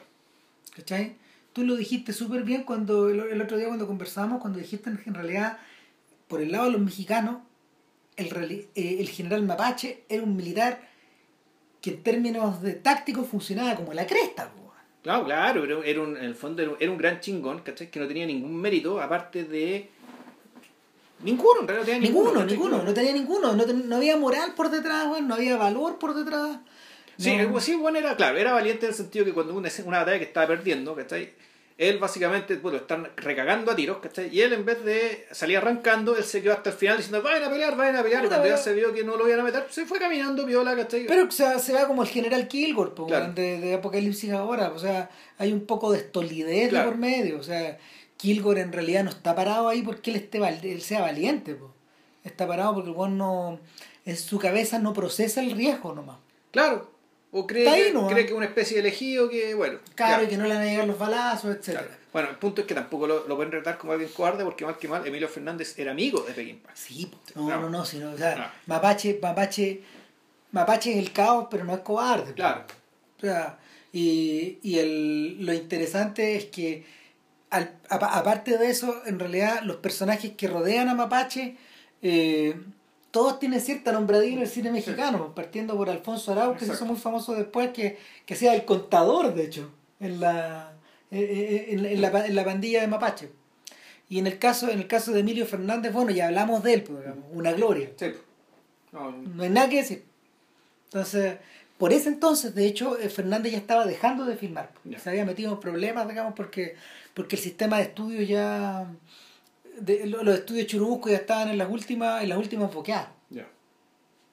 Todo eso, de hecho, ellos son víctimas de. Se deshace un poco esa, esa máquina de hacer películas. Y todo revierte a la tele, a las teleseries, a mal humor, al chavo del ocho y esas cosas que de alguna forma ellos también generan productos que son gloriosos también, pero, pero en otro sentido. No, claro, en otro, en otro medio. En, en otros medios. Y el... Entonces, bueno, tenemos la pandilla salvaje, ¿cachai? Que el fondo esta familia relativamente virtuosa, donde tú donde, donde tienes a, a, Pike Bishop, ¿cachai? A, a, sus hijos, a, su hijo entre comillas, ¿cachai? A, al, al viejito, incluso, cosa importante el tema familiar, que incluso es un personaje que es muy secundario, ¿cachai? Y que está presente ahí, ¿cachai? Que muere, muere en la primera escena, ¿cachai? Que era una especie de nieto, ¿cachai? De, de, del personaje Walter Brennan, que era un nieto en carne y hueso. Y es un personaje que, claro, que, que, que, está ahí como para decirte que efectivamente eso era una familia. Tenía algo, o sea, estaba este elemento familiar real, digamos, que sin embargo... Debiste eh, haberme dicho que era tu nieto, hombre. Claro, eh, le dice pero no, no, no le falló, ¿no es cierto? No. Eh, no, no, no nos falló. Ah, qué bueno. O sea, en el fondo, el, la, ¿cómo se llama esto? La, la, moral, la moral era tal que. O sea, la moral de esta bandilla era que era más importante que el weón, ¿cachai? No arrugara, ¿cachai? A que se muriera o no se muriera. Tal cual. Se comportara como tenía que comportarse. Bueno, está esta familia, está, está esta pandilla de los mexicanos, que en el fondo, puta, ¿cómo puedo llamarlo? Es una... Eso sí que, puta, es una... Esa es como una jauría. Es una jauría de limañas. Eso sí, son limañas, ¿cachai? Donde, claro, hay una limaña mayor que el general mapache. Eh, está, las otras limañas son los cazarrecompensas, ¿cachai? Que también, el lumpen del bravo. O sea, es, esa es la antifamilia. Es, la antifamilia que está liderada por un tipo que es un fondo un exiliado de la familia de, de, de, de, Pike Bishop. Y eso te iba a decir, que, que en este caso el tercero, el que está lejos, el que está lejos en realidad está acercado. Claro. ¿Cachai? Está cagado. Shane no puede llegar al pueblo para estos efectos. No, él está. Eh, y, el, y ahí es donde ahí es donde viene la maravilla del casting, Porque en realidad. Detengamos un ratito en el casting. En Roy Ryan. Claro, que, que en realidad Robert Ryan, Robert Ryan eh, es, un, es un actor que es un actor de Nicolas Rey y es un actor de decenas de películas noir, filmes de Paco, filmes de mm, filmes de film, western, películas películas de género. Robert Ryan, el Robert Ryan era el Claggart de Billy Budd, del Billy Budd de Peter Justin. Sí, Papelazo. No, no, sí, de hecho. Es tremendo, Es un, ah. ¿Cómo se llama? Un tirano. Sí, uno de mis actores favoritos. Es uno, el. Ryan, eh, en cierta medida, representa un poco, en términos, de, en términos del, del cine postclásico americano, todo lo que William Holden no es. ¿Cachai? Porque a Ryan le dan los papeles torturados. Sí a Ryan le dan los roles de los tipos doble S. Es memorable el papel de malo que hacen The Naked Spur de Anthony Mann contra James Stewart. O sea, es un demonio. El Ryan en, en, The Naked Spur es el anti el anti Stewart. Y en esa película Stewart es un weón sin ni un valor, o sea, perdón, sin, sin, ni una ética y sin ningún tipo de valores, es una bestia también. Entonces este es un, es un demonio del demonio. chucha, Y, y finalmente, finalmente eh, tanto Ryan como Holden llegan con sus respectivos pesos.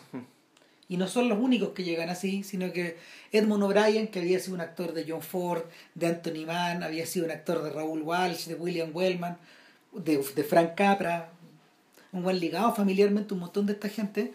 Eh, a, él, a él le daba el rol del abuelo, en el fondo. el abuelo Simpson. Claro, el abuelo Simpson.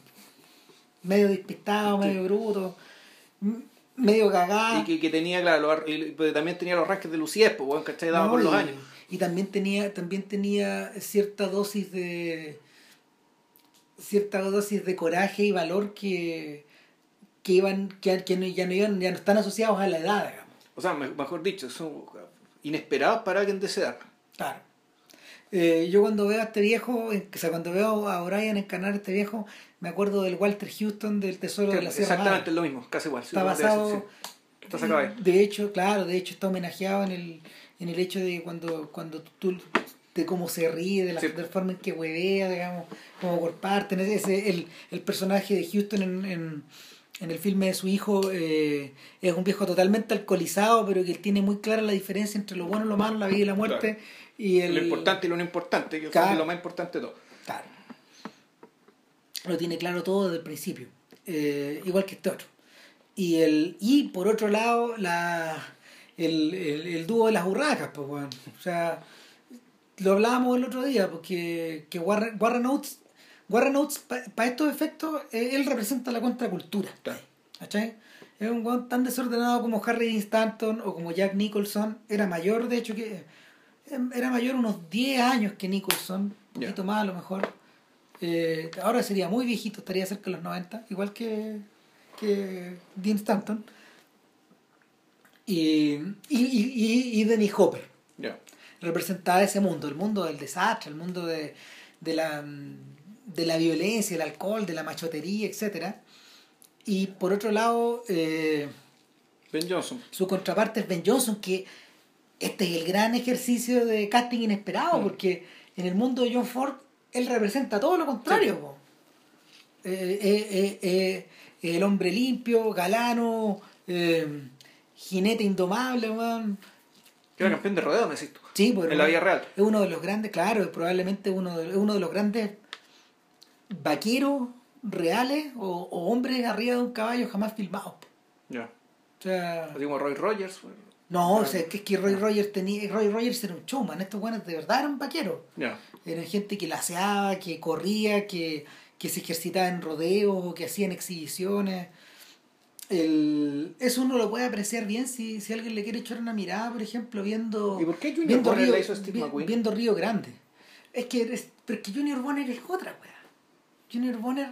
Pero era de esos shows, ¿no? O sea, de esas cosas en las que participaba Ben Johnson, ¿no? Claro, pero, pero Junior Bonner, Junior Bonner eh, es crepuscular, pues, es un personaje que está caído. Y en ese sentido, nadie mejor que el rostro de nada mejor que el rostro de McQueen para meterse en todos esos roles. Pues yo creo, no sé, yo, yo he visto de los filmes de aventuras de McQueen yo he visto pocos, pero yo tengo muy buen recuerdo de todos estos filmes como medio torcidos de este y, y, por eso te hablaba de Nevada Smith, que es una película de podcast, de hecho. O sea, Nevada Smith es la historia, a ver, Nevada Smith es una historia primal que es acerca de eh, un chiquillo que era mestizo, nacido de blanco e india, y que es testigo en su adolescencia. Ahí la película se guarda una cierta libertad, muestra a McQueen, pero en realidad debería mostrar a alguien mucho más joven. Eh, y sus padres son martirizados, de hecho. O sea, su madre, su madre es despellejada, una cosa atroz. Y por, unos, por tres sujetos arriba de un caballo que un buen día llegan y le preguntan a él una dirección. Y este cabro chico la da. ¿Cachai? Y da la, dirección, da la dirección de su casa, y da, la dirección de su casa, y, lo, y estos guanes van y roban todo. Y cuando este buen llega a la casa, después de cabalgar mucho rato, después de que se escurre porque era medio lento, eh, cuando llega, cuando llega la, cuando llega al rancho está en llamas. Eh, está en llamas de la misma manera que en The Searchers está el rancho en llamas. Y este buen hace un voto ahí delante, delante, del, delante del viejo que, que era el vecino, que también había llegado por la llama aterrorizado. Y el buen dice voy a cazar estos tres huevones. Y el resto de la película es un recorrido por los distintos paisajes del western, es un recorrido épico, mítico, eh, cazando a estas tres personas. ¿Cachai? Y, y estas tres personas no son cualquier persona, son, son tres actores clásicos del western. Es que sabéis que yo esta película o la vi o hicieron un remake de esta weá. Mm. Y yo la vi. Tenéis que haberla visto muy chico, pues, weón. No, no, sí lo vi ya después. Y, y no, es una maravilla de western, weón. Y el y, y, y, y ahí es donde en el fondo, ahí es donde en el fondo McQueen encarga, encarna al, al, mar- al tipo marcado. ¿Cachai? Al caído, al tipo que tiene, al tipo que tiene una nube arriba suyo. O sea, y finalmente lo que ocurre, que es brillante, es que en algún recodo del camino él se encuentra con, al principio se encuentra con un, un, un sujeto que, que elaboraba pistolas y que vendía pistolas que es Brian Kidd y él le enseña a disparar y le enseña a leer un poco. Lo educa, lo educa y, y le dice, si tú te vas a dedicar a esto, eh, vaya a tener que pasar los horrores más grandes, eh, meterte con los peores tipos del mundo, ir a los hoyos más asquerosos del mundo, para poder, para de alguna manera este sujeto, este hombre sabio, este hombre sabio le advierte lo que tiene que hacer. Todo lo que pasa en la película. en Claro, y, y hasta qué nivel se va a tener que ensuciar y rayarnos la locura, finalmente. Ya. ¿Cachai? O sea, porque alguien que caza a un sujeto tan lejos, que va, a que va tan lejos a cazar a alguien, tiene que ir hasta el final del mundo. Como lo que ocurre en Frankenstein, que el weón se lleva el monstruo hasta el final. Lo que ocurre en Revenant. Claro. O sea, si- si- yo creo que hablamos de esta cuestión cuando hablamos de Revenant. Que, que finalmente tienes que renunciar a tu cordura. ¿Cachai? Y, y en cierta medida, eh, cuando Robert Ryan se sumerge en el mundo de estos cuervos, él está renunciando a, a su a la mejor parte de sí mismo. ¿Cachai? Hay cierto dejo, hay cierto dejo de tragedia ahí, hay cierto dejo de... Sé que no estoy tan convencido de eso. O sea, ¿por qué? No, sí, sí. de- Sí. Déjame llegar, déjame Claro. llegar. El güey nunca pierde su centro moral. Él sabe que en el fondo él debería estar con la pandilla salvaje. Él nunca se mezcla ni asume a esa a la chusma con la que anda con sus compañeros. Sin nunca em- los trata como sus iguales. No, pues los trata como unas bestias. Claro. Sin embargo, sin embargo, este sujeto, eh, ¿por qué, por qué está emparentado un poco con Nevada Smith? Porque en el fondo, desde el momento en que a él, en, un- en uno de los tantos flashbacks de la película, Sí. porque esta película tiene varios, y son... Y algunos de ellos sobran, fíjate. ¿Sabes que yo no sé si sobran, pero es que el tono con el que este weón lo realiza es como de opereta. Es como. O sea, es que más que opereta, el contraste es tan feroz ¿cachai? con la realidad que está mostrando que terminan pareciendo como de una. Banalidad, po, weón. Entre banalidad, entre artificiosidad. Pero ¿cachai? están hechos así. Puta, sí, po. ¿Cachai? En el fondo decir, bueno, estos weones antes de todo esto fueron felices. Ese- es- Como es el sentido estos flashbacks, ¿cachai? Que en realidad todo Sí. esto que está pasando, vamos, ¿cachai? Producto de- una o muchas caídas. Pero, pero sí, pero algo más. Y, y- y a lo que voy es que en la medida que uno los ve de nuevo, estos flashbacks que están ejecutados como si fueran una, una suerte de sueño, De sueño, de exacto. sueño alucinado, no pesadilla, un sueño alucinado donde, donde en el fondo todo esto está visto con, con un cristal Con el cristal de quien está recordando. Sí, pero no recordando de una manera, ah, y y yo haré la puntualización, no recordando de una manera idílica, recordándolo ya como si fuera, como si todas esas alegrías también hubieran sido mierda. Yo no estoy tan convencido. Yo más bien, o, o, o con el desapasionamiento, ¿cachai? De alguien que ya eso ya murió. ¿Cachai? Sí, Cuando de que esto ya. No es que haya sido mierda, sino simplemente esto ya no importa porque estamos muertos, ¿cachai? Ya Exacto, o sea, esa- ese capítulo se cerró, eso no se va a recuperar, ¿cachai? Eh, Hay algo que es profundamente real ahí. Es distinto, por ejemplo, ¿por, por, qué, ¿por qué hago la puntualización? Porque en la medida que uno empieza a ver cronológicamente las películas de Peckinpah se da cuenta que su capacidad para el lirismo es profunda. Entonces, tú por ejemplo ves momentos muy líricos en, en la balada de Cable Hawk que no tienen relación con, con el cariño que uno puede sentir por otro, sino que también con el, con el estar solo. sí, ¿Cachai? con encontrar tu lugar en el mundo e irlo de a poco, irlo habitando, irlo transformando, Claro. ¿cachai? Y, y convertirlo en una extensión de ti mismo. Y cuando llegáis, ponte todo el mundo de Pat Garrett y Billy the Kid, este lirismo ya está entrelazado con tantas cosas Claro. distintas, con tantas facetas y ha aumentado al nivel mil por ciento por las canciones de Bob Dylan, donde en el fondo este tú decís, ya, aquí este weón ya no necesita nada más. ¿Cachai? Eh, o sea, una de las escenas más famosas del western de todos los tiempos es la de Slim Pickens desangrándose con, con, el, con, el, con el estómago con el estómago perforado, weón, mirando el atardecer, weón. Muriendo, muriendo, muriendo al borde del río, con Knocking on Heaven's Door de fondo. O sea, Eh, canción grandiosa, escena grandiosa y- y- y todo bien, digamos. Eh, y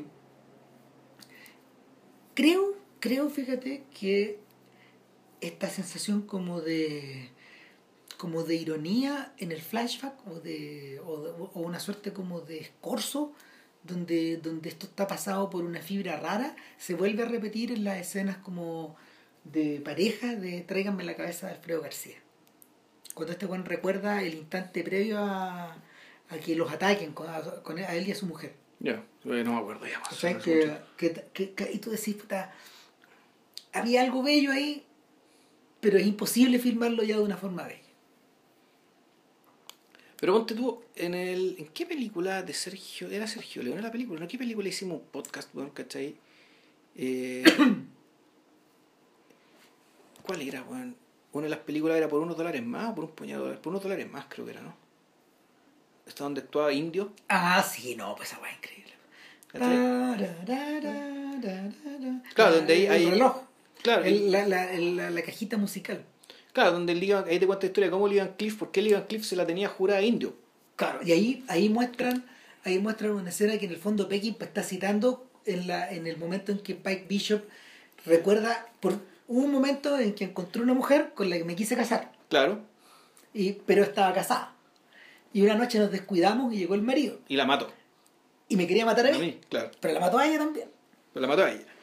Pero el fondo me mató, me mató a mí. Pues, el fondo, Y lo dice, lo dice. En el fondo me mató a mí. sí. Claro, pero el fondo Pike, eh, Pike Bishop muere, muere dos veces, ¿cachai? muere tres veces. Una es cuando capturan a su compadre, Claro. a quien después lo va a perseguir, eh, porque en cierta medida el, el- esta película se trata de, eh, como, como esta cuestión tiene que ver con lazos familiares en el fondo, ¿cachai? el tema de la traición, no traición, de dejar o no dejar al, a tu compañero que quedó votado, digamos, ¿cachai? que cayó en desgracia, que El tuvo mala suerte, para estos efectos, claro, fue él. po. fue él, pues no, no fue a rescatar a su compadre.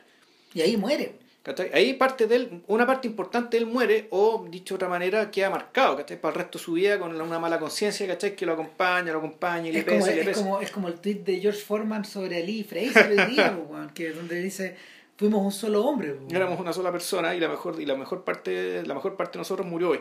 Claro, entonces es un poco así. Claro, entonces este tipo, por una parte, eh, murió cuando murió la mujer a la que amaba, ¿cachai? Murió cuando perdió a su amigo, ¿cachai? Y todo esto que está pasando ahora, ¿cachai? Puta, ya eh, él ya está un poco en el valle de los muertos, ¿cachai? O sea, tratando de mantener cierta...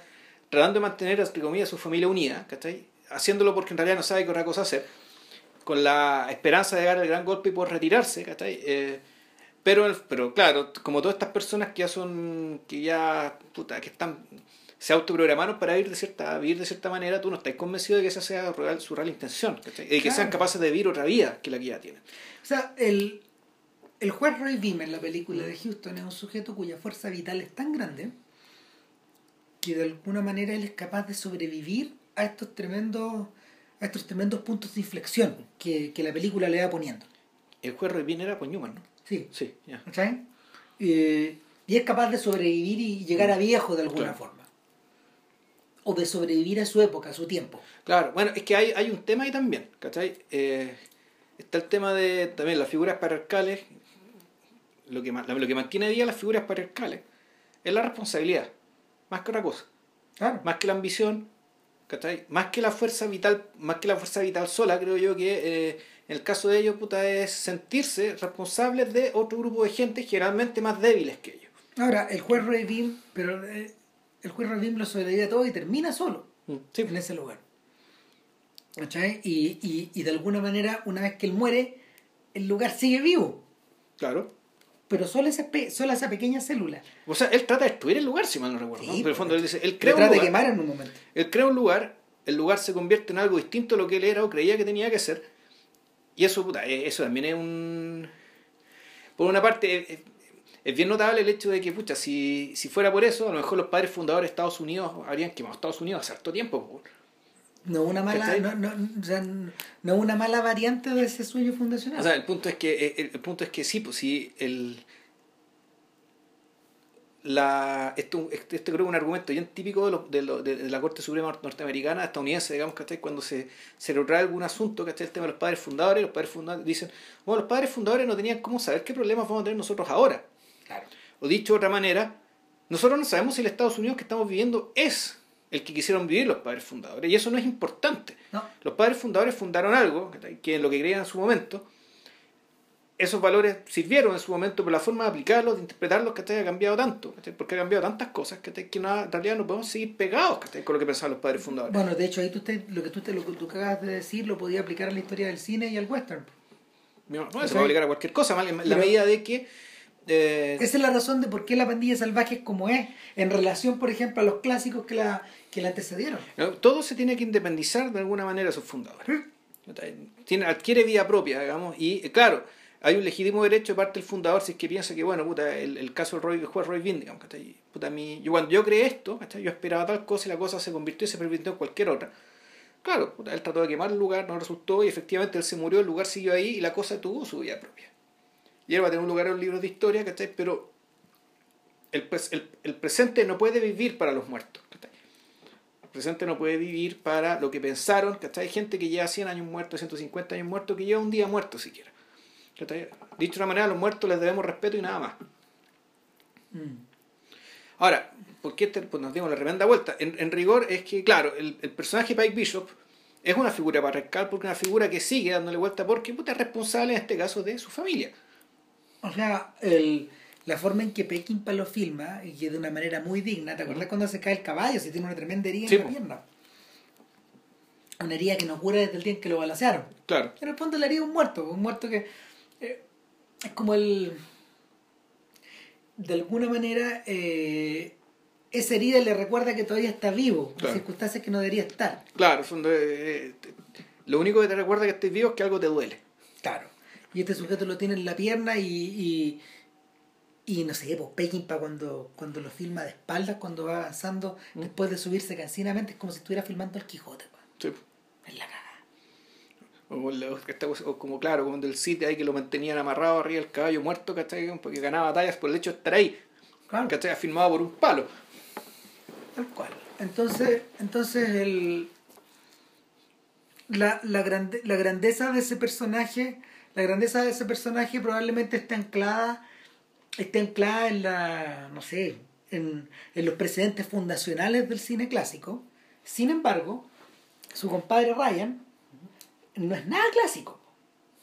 ¿Cachai? Esa es la diferencia que existe. De alguna manera, eh, siempre se habló, siempre se habló de que Pekín era un cineasta extraño porque estaba a caballo entre la generación de los clásicos y la generación de los brats, Claro. de los movie brats, de los cabros chicos, de los Coppola, de los Scorsese, de los Spielberg. Este era como una suerte de bisagra abierta. Y en esa medida, eh, lo que hace Peckinpah al colocar a estos sujetos, a estos compadres que después tienen que enfrentarse de alguna forma, es, es poner de frente a dos, a, a dos miradas articuladas que, que, que provienen de la misma parte, pero que miran hacia lugares distintos. Bueno, yo decía el, el comentario, este comentario que me lo hizo un, un colega que trabaja conmigo, que, yo le- que él no conocía la película, La Bandida Salvaje, que decía puta, quería, que quería puro verla, ojalá la haya visto, ¿cachai? y, le, y puta, buscamos en, en Google ¿cachai? fotos y aparece una foto famosa donde están los cuatro protagonistas ¿cachai? que van a rescatar a Ángel, la, la y al final. Y él se da cuenta eh, de, de- de un solo golpe visual. Dice, mira tú, qué interesante, ¿cachai? los personajes que están a la izquierda, que eran los hermanos tontos, digamos, Oates y Johnson, tienen ropa y actitud y parada de personajes modernos, sobre todo, sobre todo Warren Oates, ¿cachai? que de Sí. camisa, camisa blanca, ¿cachai? Ni una. Abierta. Abierta, claro. En cambio, los personajes de la derecha, William Holden y Ernest Borgnine, sí tienen la postura, la estampa y la ropa ¿cachai? de vaqueros de cine clásico. Claro, guay. y el que no ha visto la película se dio cuenta, pero de solo mirarlo. Y en ese sentido, el personaje moderno, más que Robert Ryan, porque Robert Ryan, puta, podría caber dentro del, del, dentro del, del cowboy solo, ¿cachai? que por las circunstancias está solo y que ahí está la tragedia. Solo es un personaje muy trágico, un personaje que está solo, que está en realidad está peor que solo, está en mala compañía Sí. que es peor que estar solo, en la peor compañía imaginable, está básicamente, es como si estuvieran la. Es como, es como si hubieran metido a este, a un ladrón con códigos, ¿cachai? A, lo hubieran metido con la, una, con la, con el escuadrón de mediano de sangre. ¿cachai? Ese tipo de gente. ¿cachai? Son estos buenos que iban a masacrar indios, mujeres, o- y, ni- mujeres y niños, porque no eran ni muy valientes, ni muy diestros, ni muy nada, no servían para nada. Servían para matar niños, ¿cachai? Para eso servía est- est- esta manga de casa recompensas, son unos inútiles. ¿cachai? Te lumpen, lumpen, lumpen. Y Robert Ryan estaba solo. ¿Por qué? Porque está rodeado de esa gente. Pero un personaje clásico en el sentido, un personaje que sí podría compararse con el con el con el, con el un, vaquero que está solo ¿cachai? pero que además tiene esta dimensión trágica ¿cachai? de Ah. estar donde no tiene que estar No, pero yo- lo que me refería también era que en el fondo él, él está cruzado por los cuestionamientos del noir, por, por ese mundo. ya ¿Cachai? Eh, eh, no es postmoderno, pero es postclásico. Pero en el fondo es un personaje que sí tiene que tiene el dilema un dilema muy típico del noir que es la del chantajeado ¿Eh? por el fondo bueno él, él está chantajeado El o sea, secuestrado. está, él, el fondo dice o haces lo que yo quiero que hagas ¿cachai? o vuelves a la cárcel La frase que lo define es lo que yo quiero hacer y lo que tengo que hacer son cosas distintas. Mm. Eso lo dice. ya ¿cachai? Y, y, es- y ese, y ese es un dilema. Ese no es un dilema imperial, no es un dilema, no es, no es un dilema. eh, a ver, no es un dilema de la inmediata posguerra americana, no es un dilema del imperio americano. ¿cachai? Eh, eh, es un dilema. Es el dilema del desengaño. Si lo queréis proyectar un poco más allá, eh, tenéis, que, tenéis que llegar a la frontera del cinismo y tenéis que llegar tenéis que llegar a un filme contemporáneo que, que, que tiene un personaje aún más moderno que el Philip Marlowe de, de Robert Altman. del noir pues, el personaje noir, sí. Pero, pero, pero, pero el, el Philip Marlowe de Elliot Gould, eh, en ese caso, es un sujeto que, que ya está más allá de, por lo menos durante buena parte de la película, está más allá de los cuestionamientos morales, está despertando. Alguien dijo, alguien dijo algo bien sabio a propósito de, de The Long Goodbye, la película que estábamos citando con, con Philip Marlowe versionado por Altman, es que que por lo más el mejor Marlowe De la historia. lejos y o sea el- tampoco ha habido tantos ¿ah? Sí, pero aún así es el mejor. pero claro fueron hechos por gente importante por, por grandes actores por Robert Mitchum hizo Sí, Philip Marlowe Maravilloso. y sin embargo este Marlowe el Marlowe de el Marlowe de Elliot Gould el, el- el lejos mucho más que el más no no sé si más creíble pero me parece que es el más fiel ¿cachai? el que aquel cuya lectura a esta altura ya ahora Es canónica. sigue siendo ¿cachai? La, la mejor insuperable ¿cachai? y creo que nos han vuelto a ser Marlowe entonces sí Sí, se han vuelto a hacer, pero ya nunca con ese nivel de. Con, un, con ese nivel de importancia, etcétera. Y. Pero a lo que iba es que Marlowe siempre parece estar despertando en esa película. Eh, anda somnoliento, anda cansado, anda como anda como en, como, en- como en clave de blues lento y empieza a acelerar de a poco y solo el final de la película despierta y se pega la cacha. ¿Cachai? Cuando el weón- y toma la decisión y toma la pistola, claro solo al final. Entonces, un eh, personaje que no usa pistola no, po. él toma la pistola de otro, de hecho. Entonces, el- lo que ocurre acá es que un tipo como Ryan, un personaje como el de Ryan, está entre el mundo de entre el mundo de Pike Bishop y el mundo y este mundo de este Marlon moderno, como transido por este cambio. Para todos los efectos, Warren Oates eh, en la película es, es como si estuviera actuando en Easy Rider, que la estaba filmando al mismo tiempo. ¿Cachai? Y en el desierto al lado en el desierto al lado, un poquito más, un poquito más al norte.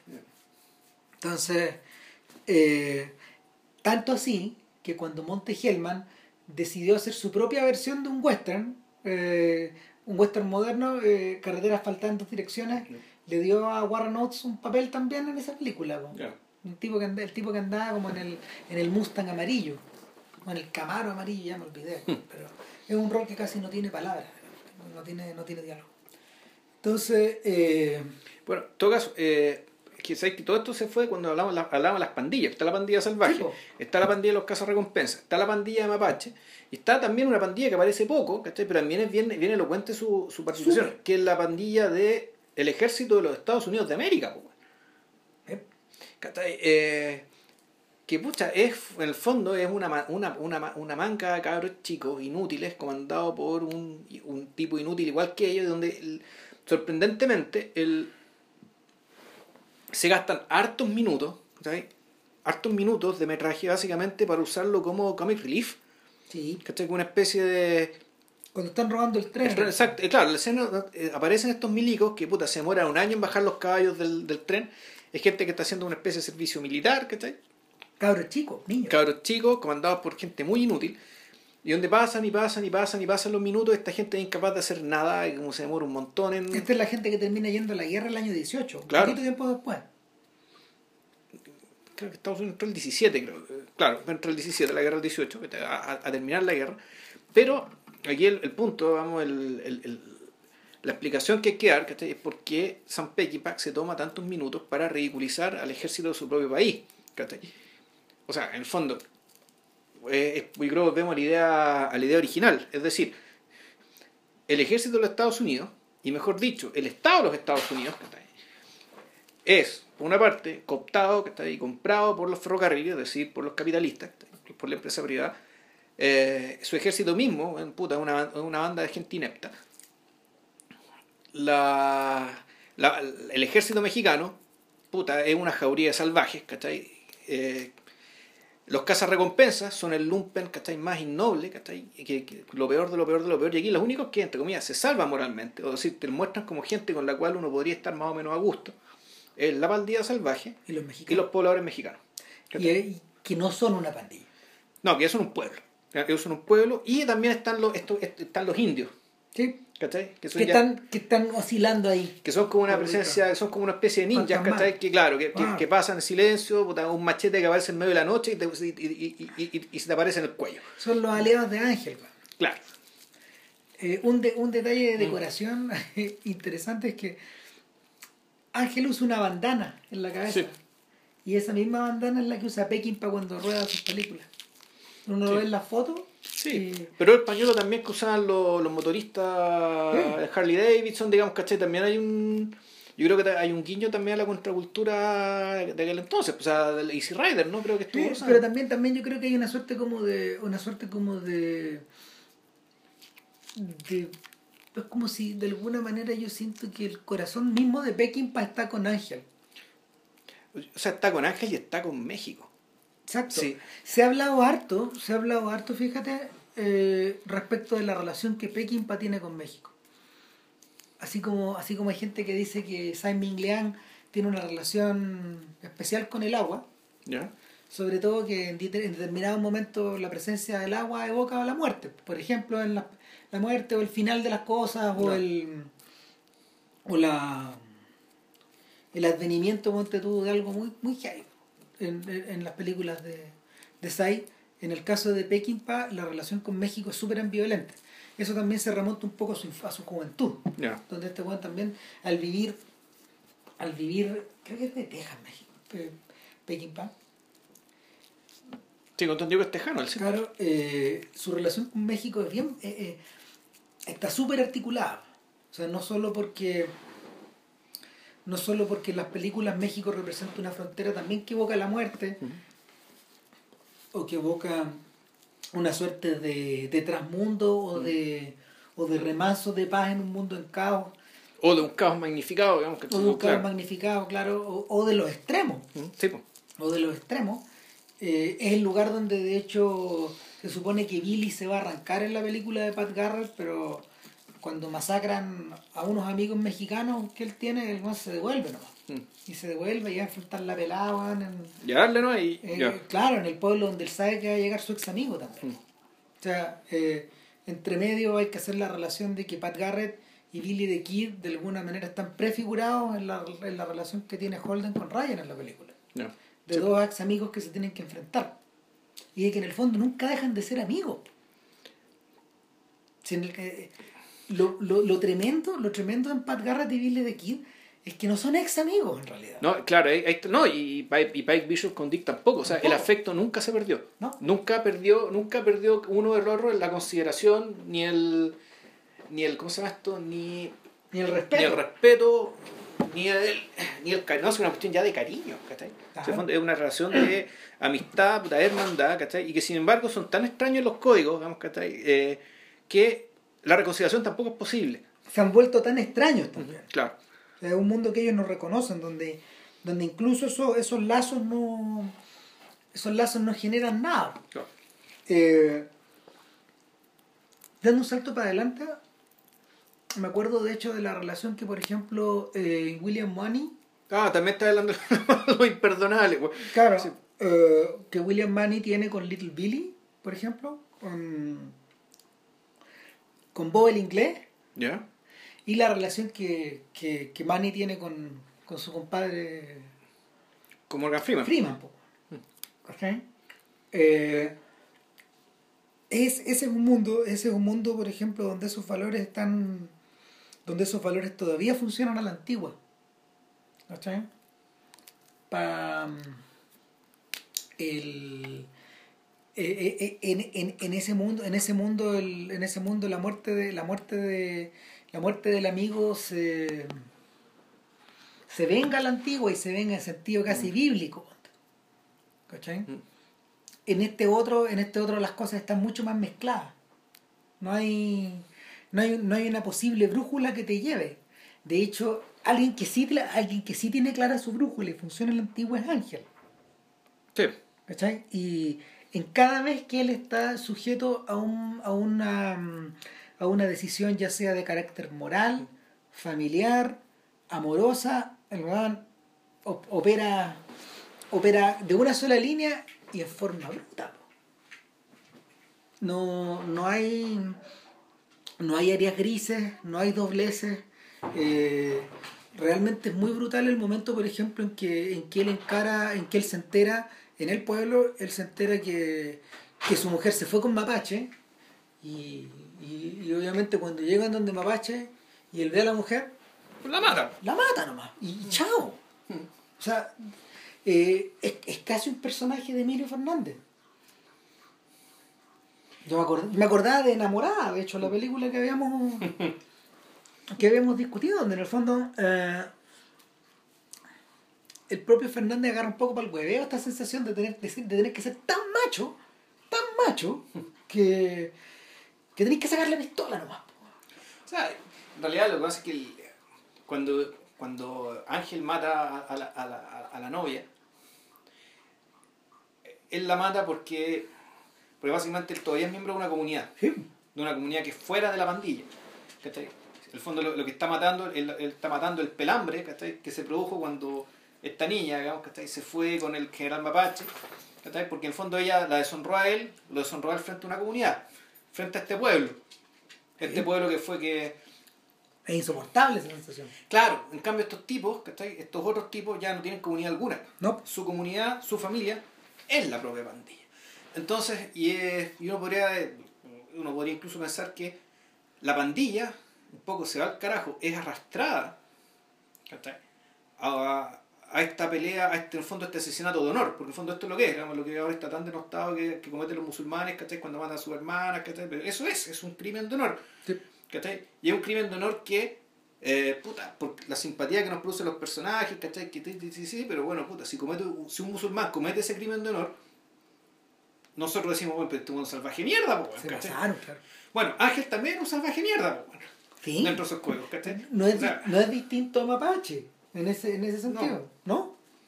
Ahora, la película no se lo cuestiona. Eh, claro, y no se cuestiona el hecho de que la relación que tienen los miembros de la familia, la, esta nueva familia, la, la bandilla, le da lo mismo que el tipo haya matado a la mina. Tampoco se lo cuestiona. No. Su vínculo es con Ángel. Eh, eh, no es con la justicia, no es con los derechos humanos, no es con los derechos de todas las personas entendidas como iguales. No, no, no, aquí no son iguales. No. De hecho, la representación de la mujer en, en los filmes de Peckinpah eh, es bien unívoca, por decirlo de forma amable, claro. No, no, la mujer no existe. A ver.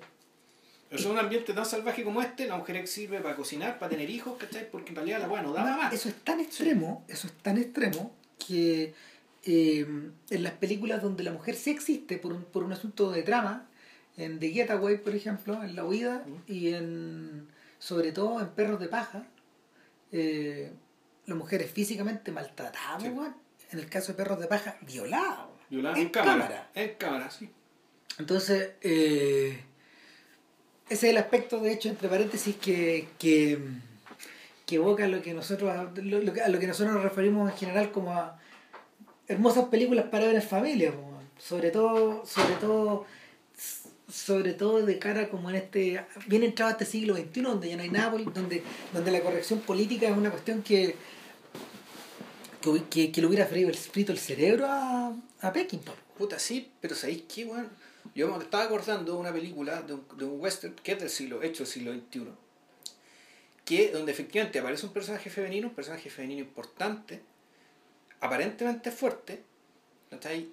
pero que en realidad tiene completo sentido que sea así, que sin embargo un personaje que desde el punto de vista femenino, feminista, bueno, pues también es intolerable. ¿Hateful Eight?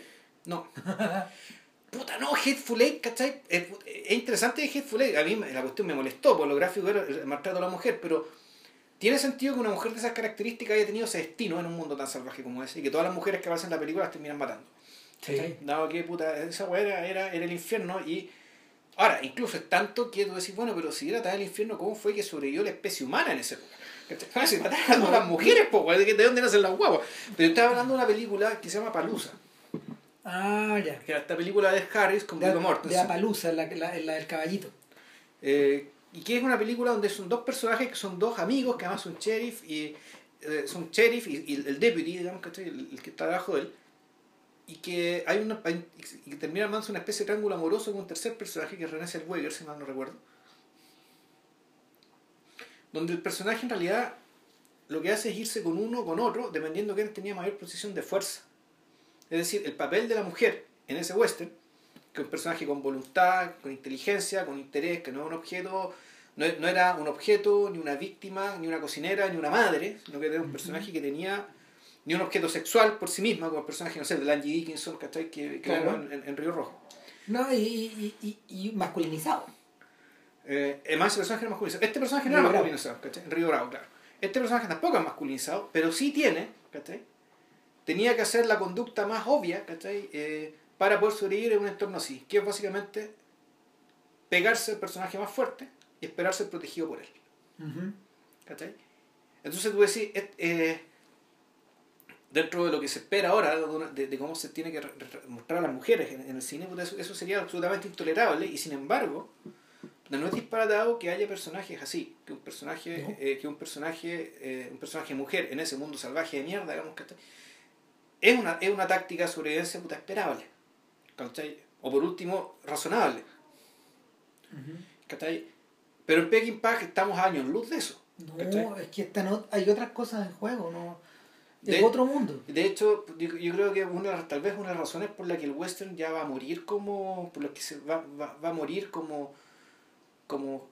como género serio, ¿cachai? Porque no vamos a hablar de, de- del diario solitario, ¿cachai? Que, que, que hablamos el otro día del diario solitario, el diario solitario tiene otro talante, No, es- es otra cosa. ¿cachai? Toca temas similares, pero, pero corre por otra cuerda. Y, el, y, es, y es un filme que está en otro género y es un pastiche, en Sí, último. claro, claro, en último es un pastiche, no hay que tomarlo en serio, hay que tomarlo en serio por un montón de lados, pero no por ese.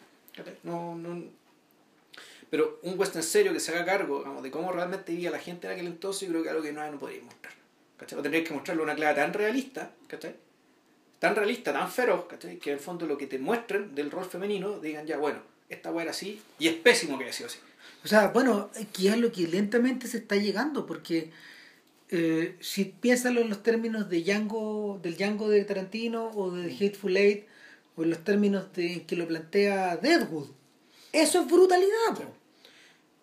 No, y ojo, y Django, ¿cachai? Es que además Django está también transido por un- una cuestión prestada de otro lado, ¿cachai? Sí, También. tiene algo de pastiche también. Tiene algo de pastiche, de la ópera, de la heroína romántica, weón, ¿cachai? Mm. Tu, tu, que, que eso... ah, Sí, que forma parte de la forma parte de la abstracción que todas las películas de Tarantino cargan consigo. No, viene parte de la mochila de, de, de convertir en el fondo a, a, a Django Sigfrido, Sí. ¿cachai? De que Django es Sigfrido, ya por lo tanto el personaje femenino tiene una tiene un peso, ¿cachai? Tiene un peso romántico, ¿cachai? Que, que en un western en serio, ¿cachai? Lo podría no podría tener, no podría tener, Ah, ¿cachai? no, pero- no funcionaría. Pero en el caso de Deadwood, por ejemplo, para la gente que le echaba una mirada, no, esa weá, esa weá amerita análisis. O sea, la representación de los personajes como Calamity Jane, por ejemplo, que es una. Que es como se llama un. un mito del western. Sí. Eh, no, están presentados casi como. Es, es como. O sea, es, es más que masculinizado. No, no, es gente silvestrada, yo diría yo. Tal cual, es, es- es- una. Pero con un, con un, con un nivel de con un nivel de brutalidad geológica, casi. Entonces, el llega, el, llega el momento en que tenéis que enfrentarlo de esa manera o no hacerlo nomás. Claro. ¿Cachai? Y entender ahí que, claro, aquí no, no es que sea, en el fondo, mostré aquí pues, las mujeres victimizadas y que en último término, no sé si los hombres sean igual, sean víctimas también, ¿cachai? Pero en el fondo hay un estado general de asilvestramiento. ¿cachai? Y que en hombres y mujeres, ¿cachai? Opera de manera distinta por, puta, por no, puede- no, puede- no, no pueden hacerlo, ¿no? Claro. En el... Volviendo al tema de la... México. Más que el tema de México, yo estaba volviendo a, a, a, a- a los insertos donde aparecen los niños. ¿Por qué los niños?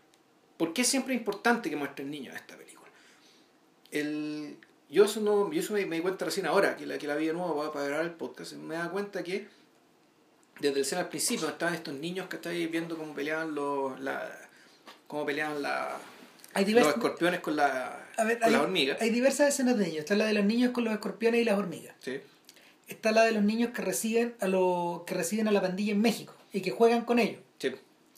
Está eh, No, y también en la, en la, en la masacre del primer pueblo hay unos niños que están abrazados en medio de la balacera y que sin Sí. embargo uno de esos niños empieza a mirar como con entretenimiento, que está ahí con cierta, con y después cierta empieza, empieza a disparar con las manitos. y empieza, claro, a disfrutar el, el espectáculo que está viendo mientras las, las, las balas le corren alrededor. Claro. Y también está, también está el niño que le va a dejar el telegrama al general Mapache y que lo mira como si mirara man, A un dios, pues, bueno, sí. Claro, que lo mira como si mirara una estatua. Claro.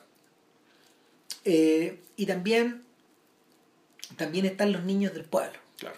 que, que, están con sus madres, o están vestidos de soldadito, o vestidos de charro, Claro. pero, pero que finalmente tú sientes que al final eh, este enorme hervidero de hormigas y el escorpión al medio se, se encarna literalmente en esta escena final donde el escorpión es la pandilla y las hormigas son los mexicanos. O dicho, o incluso peor, el, no, o más simple en realidad, el, toda la escena de la hormiga y el escorpión y que al final los niños, que en, una, en un arranque de crueldad, digamos, ¿cachai? No solamente se, se, se entretienen viendo cómo se matan entre ellos, sino que en algún momento ya los queman a todos. Entonces es una escena también corre en paralelo a la masacre del principio. ¿cachai? Y también es la prefiguración de todo lo que viene después. Exacto. Naturalmente. Pero el punto es que la presencia de los niños, básicamente, el niño es el barómetro para decirte dónde está el corazón de Peckinpah. ¿cachai? ¿Dónde están los niños sanos?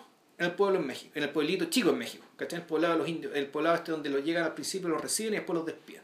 De hecho, en todo el resto, los niños ya están cagados. ¿qué es lo que dice el más viejo? Los viejos en la película. Claro, que todos queremos ser niños, incluso los peores de todos nosotros quieren volver a ser niños. Y, cual. y- y los peores más que nadie, Sí, los más malos de todos. son los que más quieren volver a ser niños. Claro. ¿Cachai? Y entonces, sin embargo, la película, te- ¿qué es lo que te muestra? Te muestra que en todos los lugares, salvo uno, y salvo dos en realidad, porque más que más los hermanos tontos ¿cachai? de la... Son niños. Son, niños. los niños. de la película. Claro. Ben Johnson y Warren Oates, sobre todo, son niños. Se ríen de puras Se ríen de jugadas, andan, que- andan dejando cagar, andan haciendo chistes. Claro, puta, no están en, eh, están en una completa inocencia respecto de las cosas que están pensando, discutiendo, ¿cachai? Tanto por un lado el, los- el papá y la mamá, como por los líos políticos compromisos, ¿cachai? Los que está metido su hermano mexicano. Lo sientan en la mesa el pellejo Sí, pues, están hablando con los mexicanos. los adultos se sientan en un lado y todos otros cabros están weando, haciendo otras cosas, ¿cachai? No, no. Pero los niños niños, efectivamente, ¿cachai? Solamente están en un solo lugar. Y todo el resto, ¿cachai? En el fondo son malos lugares, ¿cachai? Son el infierno. Entonces, para mí la, la, la- la película, en último término, uno podría decir que es una, una especie de galería. De realidades. Donde, a través de los niños y las conductas de los niños y las miradas de los niños, eh, puta, Peckinpah te va diciendo, puta, básicamente, qué es lo que está aquí, qué es lo poco que va quedando del mundo que vale la pena. Que realmente vale la pena. Y eso no se aplica a ningún lugar donde hay un uniforme de cerca, ¿cachai? Ni, Obvio. sea ni mexicano ni estadounidense. ¿cachai? Tampoco se aplica a, a, a, puta, estos casas recompensas, ¿cachai? Sino que en realidad el único lugar que vale la pena es, como decíamos al principio, la pandilla salvaje misma. Y este pueblito que. Y el lugar, y el momento en el que se juntan, ¿cachai? Que es cuando la pandilla salvaje llega a este lugar. El paraíso. El paraíso lo pasan muy bien y la despedida, que en el fondo es una despedida que con la los despiden cantando las golondrinas, ¿cachai? Que una escena más falsa que la cresta, digamos, rara vez, es muy raro que puta pasan unos tipos, el pueblo lo acogen tan bien, se hacen todos amigos, los despiden, pero en el fondo, claro, No, y la y- película termina, ¿cachai? Con esa despedida a modo de, de como, como- el, el último flashback de la película. Y, hacer pasar a todos estos rostros que ya están muertos. Claro. Y porque efectivamente la, la, la despedida ¿cachai? que le hacen cantando la golondrina es una marcha fúnebre anticipada. Sí. ¿cachai? Un poco está filmado como si ya lo están, como si fueran a la guerra. Lo están viendo con quien va a la guerra y con la probabilidad cierta, digamos, de que esta gente no va a volver. ¿cachai? De que, puta, de que los despediste para porque se van a morir. Claro. No hay retorno posible. Claro, entonces, ese lugar de concentrada virtud, donde está toda, toda la gente virtuosa de esta película, salvo Robert Ryan, está junta, digamos, la misma escena. Pero, ¿ya? pero ojo, de hecho, de hecho, hacia el final de la película, Sí, pues. hacia el final de la película, cuando todos están muertos, todos Claro. los sujetos del Fortín están muertos, los buenos, los malos, eh, y los más malos, eh, y la- lo- lo- los mexicanos, los indios, los gringos, las mujeres, los hombres, los niños. eh, y hay algunos que están medio muertos, pero ya van, que van caminito para allá. Claro. Finalmente la pandilla de los malos llega, la, de los- Claro. la pandilla de los cuervos llega, y, y antes de repartírselo, antes de repartirse los cadáveres, Ryan hace justicia finalmente. ¿Cachai? No, eh, y, y, y- y se, y, se, y se revela que está en connivencia con, con el viejo. No, no, es que está en connivencia. El, lo que pasa es que la, la lectura que hago yo es que Ryan sabe, ¿cachai? Que están los indios dando vueltas, ¿cachai? Y, tu, tu, tu, tu, tu, y por lo tanto él lo que hace es que cuando los, los cazas recompensas se roban todo, despojan, se llevan a los muertos, ¿cachai? Él no decide no ir con ellos, No, porque él sospecha que luego los van a matar a todos, los van a matar los indios, y efectivamente es lo que pasa. Entonces Ryan queda ahí esperando, esperando, esperando. Puede ser que estuvieras con connivencia antes, sí es verdad. ¿Eh? Pero eso no te explican cómo, ¿ah? Ahí no, aquí hay un momento, hay un momento en que el viejo se pierde en las montañas y Ya. todos lo dan por muerto. Sí. Y, y claro, pues ahí, ahí, ahí lo que pasa, ahí hay una elipsis en el fondo. Claro. Es como esa elipsis de The Searchers, donde, donde Wayne ve el cadáver weón, de, la, de la chica mayor. Y No, nunca te lo muestran.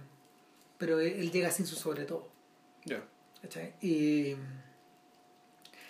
y claro, o sea, probablemente, probablemente hay un futuro mejor, hay un futuro mejor para Ryan y el viejo, digamos, yéndose Claro, al pueblo de los indios. ¿no? Al pueblo indio, el fondo es unirse a la revolución. Sí, Eso es lo que van a hacer. El fondo, y ahí está el. y eso es lo interesante, lo que hablamos delante. En el fondo, la la- también la, impos- la imposibilidad de vivir de otra manera. Mm.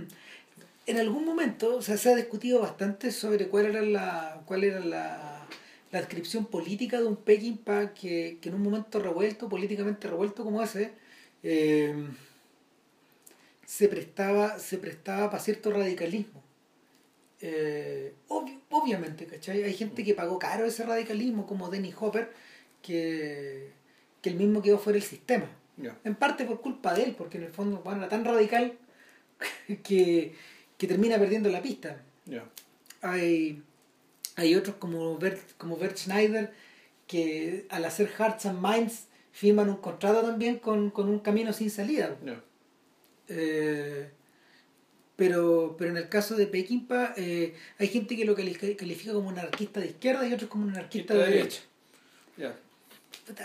Si, si, si, si hubiera que meterlo en alguna cincha, en realidad no, no sé si me no sé si me cabe ninguna de las dos, pero, pero de, de que anarquista sí lo es. Sí, probablemente sí. ¿cachai? Sí. Es anarquista en un sentido, en, en un sentido que, por ejemplo, Scorsese no podía, al cual Scorsese no podía adscribirse ni, ni, el, ni el mismo Coppola, por ejemplo. Por ponerte ejemplos de, de sujetos que, que llegaron a hacer películas con un nivel de importancia artística similar. Sí, pero creo que el radicalismo, de que tuvimos esa película, una especie de radicalismo prestado. Un radicalismo, que, viene, que viene como con el bolito de la época, digamos, ¿cachai? Pero que no es parte de ellos. No, pues porque los sujetos realmente radicales del- del- de, de esa era, como, como Altman o como Monte Hellman o El mismo como, o como el mismo- claro. Arthur Penn, ¿cachai? o como Arthur Penn, se reservaron, un- se, se reservaron un destino para sí mismos medio encajonado. Eh, en el fondo esta gente, por muy respetuosa, talentosa que, que, que sea, digamos, siempre fueron empleados a los estudios. o sea, y esa es, su, esa es su virtud y esa es su tragedia. Claro, en el fondo. O sea, es una virtud que les permitió puta, tener carreras fi- cinematográficas largas, fecundas, ¿cachai? con muy buenas películas y toda la vaina. ¿cachai? Pero, pero claro, o sea, radicales no eran. De haber sido radicales, efectivamente, habrían tenido un destino distinto. Che, eh, y, ahí, y ahí hay que hacer alguna puntualización. En el fondo, el destino O que. sea, en el fondo, en el- es- muchos de estos directores en realidad eran, eran animales políticos que vinieron cineastas. ¿cachai? Que estos son animales cineastas, vamos a, seca. Mm. Eh, que su pasión realmente siempre fue esa. Sí. Eh, el... Estaba pensando en Halashby. Puta, claro. Claro, o sea, claro eran escritores, pero tú decís que aquí hay un, hay un background, hay un peso político que empuja, que empuja esto. Y, y que no en determinados momentos te hacen no transar nomás. Claro. Te cierran las puertas o te hacen irte, ¿cachai? Si ya no voy, ya no voy a filmar como querés filmar, bueno. Mm. Hay gente, ponte tú, que, que, que logra, que logra que logra dar ese salto, que logra dar ese salto sin quedar quemado como Sidney Lumet. ¿Cachai? Que, que algunas de sus películas sí son políticamente incendiarias y son, son herederas de esto. Sí, y que se sostienen básicamente por ser tremendos éxitos. Claro, hay, otros hay otros que no logran dar el salto, eh, ya sea por porque no sé, por, por, por, por, temas, por, por temas como artísticos y comerciales como Frankenheimer, hay otros que en el fondo se pierden, como Peckinpah y, y Ashby, se pierden en sus propios vicios, o sea, hacer la, coca los mató a los dos finalmente. ¿Cachai? Los, los, los hizo mierda, pero, pero, pero por, por, porque sus tendencias porque sus tendencias de, hacia la autodestrucción también estaban súper marcadas. O sea, eh, gallos que, que, eran igual de radicales como Robert Town supieron vender mejor la pomada o la pescada y, y sobrevivir dentro de este mundo o y sí, Robert Town además era principalmente un guionista es decir sí pero pero pero no no, no un sujeto hay que mirar en menos porque no en, absoluto pero cuando es que tú cuando eres, tú cuando eres guionista es decir lo que tú vendes son guiones claro no es lo mismo conseguirte plata para filmar tu película, ¿cachai? Que tu posición de, tu posición de subordinación, ¿cachai? Yo creo que es mucho mayor, por el fondo tienes que trazar mucho más. ¿Sabes lo que le pasa? Lo que le pasa a Town es un poco lo que le pasa a Kaufman.